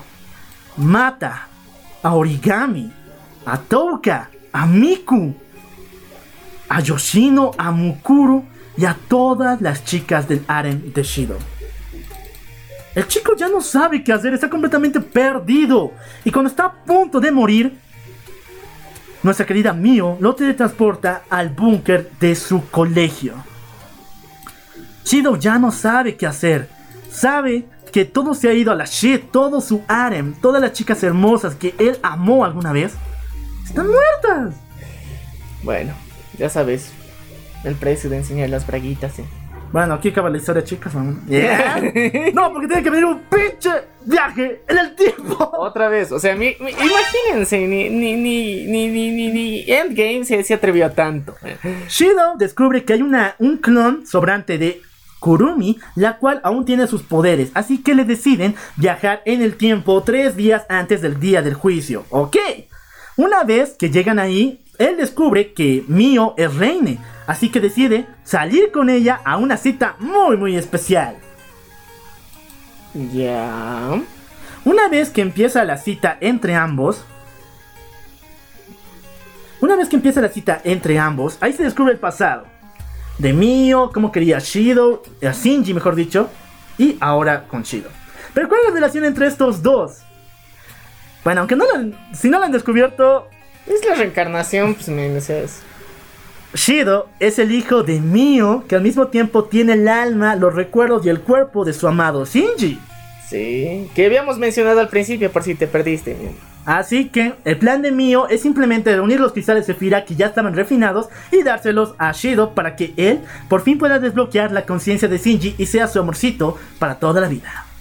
Sea un dios a su lado. Y para eso decidió matar a una.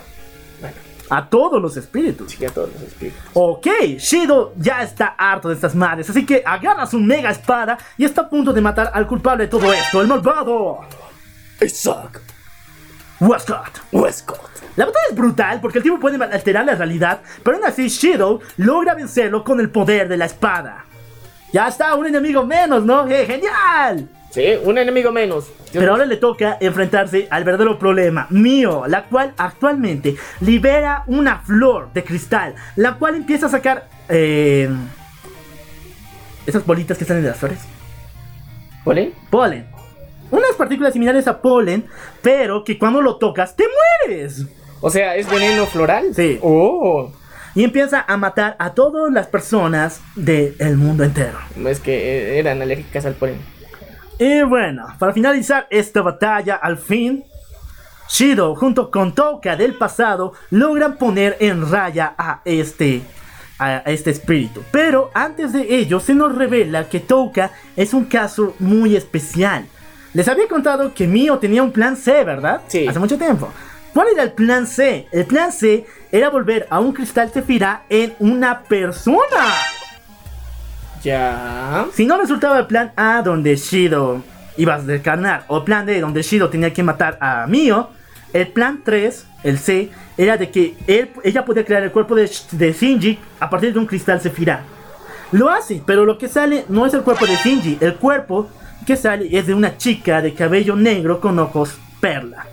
Touka había nacido. ¡Ah, Por eso Touka es tan especial y por eso fue la única que pudo hacerle frente a nuestra querida Mio. Ok, ahora sí todo tiene sentido. Ahora sí todo tiene sentido. Y bueno, la batalla es épica, es increíble. Y con esto, por fin logran vencer a, Shi- a Shido. Bueno, mejor dicho, a Mio. Pero, una vez que ella desaparece, algo extraño pasa, porque de su interior sale un cristal Sefirá. Sale un cristal muy diferente. Cuando está volando por ahí, entonces Touka lo agarra y se lo introduce en el pecho. Touka se ha vuelto en el nuevo dios de este mundo. Ahí te preguntas, ¿qué rayos pasa aquí, no? Sí. ¿Todo el mundo es dios o qué? Sí, o sea, todo el mundo se cree Dios aquí. Bueno, todos los espíritus se creen que, o sea, adquiriendo algo más se pueden volver Dios. Ah, ok. Te cuento que Touka crea un mundo ideal donde la amiga de Kurumi aún está con vida, donde las hermanas Yama ya no pelean, donde se nos revela el pasado de Yoshino, el de la Natsumi, Y donde Shido ya no necesita pelear. Ya no hay espíritus, espíritus que cuidar. Bueno, ¿Cuál pelear? Se, se las va chapando. ¿Por qué razón crea un mundo ideal, chicos? Un mundo ideal. Bueno, la razón es porque cuando te tiras el cristal Sefirá de un espíritu, muere, ¿verdad? Sí. Pero sus creaciones también. Y mueren en tres malditos días. Así que, Toka va a morir. Y Toka va a morir. pero sus creaciones no, todavía tienen tres días para salvar. Hay tres días para salvar, pero no se puede hacer nada de nada. Así que Touka decide regalarles a los espíritus y a Shido los mejores días de su vida en ese mundo ideal. Y lo más importante es que los mismos espíritus empiezan a desafiar, eh, desafiarse entre ellos para liberar todo su poder espiritual. De esta manera, por fin, poner fin a todo esto. Pero, entonces, el tercer día, Touka por fin se despide de todos. Y en un lindo atardecer, ella fallece. Muy alegre, pero Yoshino se acerca y dice, ¿tú acaso nunca amaste a Shido? ¿Por qué no luchas por él? Toca se rinde. Y en un beso hermoso entre ambos, porque aquí viene lo duro, porque si eres parte de uno de los teams, aquí se muere todo. Shido nos revela que la única persona que siempre ha amado y que siempre va a amar, no importa qué pase, es Touka. Ok. Aunque se haya chapada a medio mundo, Solo quiere toca. solo tiene el corazón para Touka. Y ahora la va a perder. Y en un horrible atardecer, esta historia se acaba.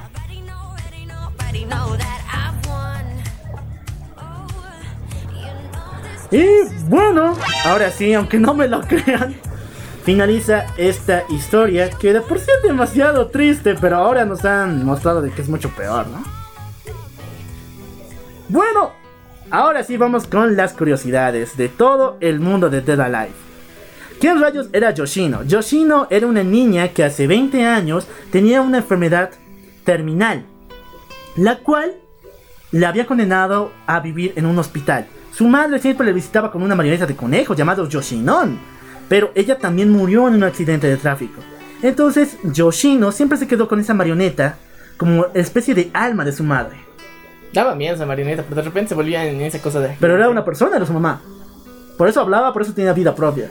Ay, no, qué miedo. Pues, eh, mira, de por sí, es como cara. Literalmente es un biju porque se volvía en una cosa gigante, pero eso al mismo tiempo representaba parte del cuidado de su mamá. Y sí, se parece mucho a Gara. Y bueno, con esto finaliza todo Date Alive. Pero el autor, como le encanta la plata, sacó dos volúmenes que expanden esta historia con más historias, mucho más relleno, llamado Dead Alive número 21 y el volumen 22. Espero que te haya gustado, espero que te haya sacado lágrimas, porque es muy triste. Yo soy el local. Yo soy Maniac. Nos vemos en la próxima.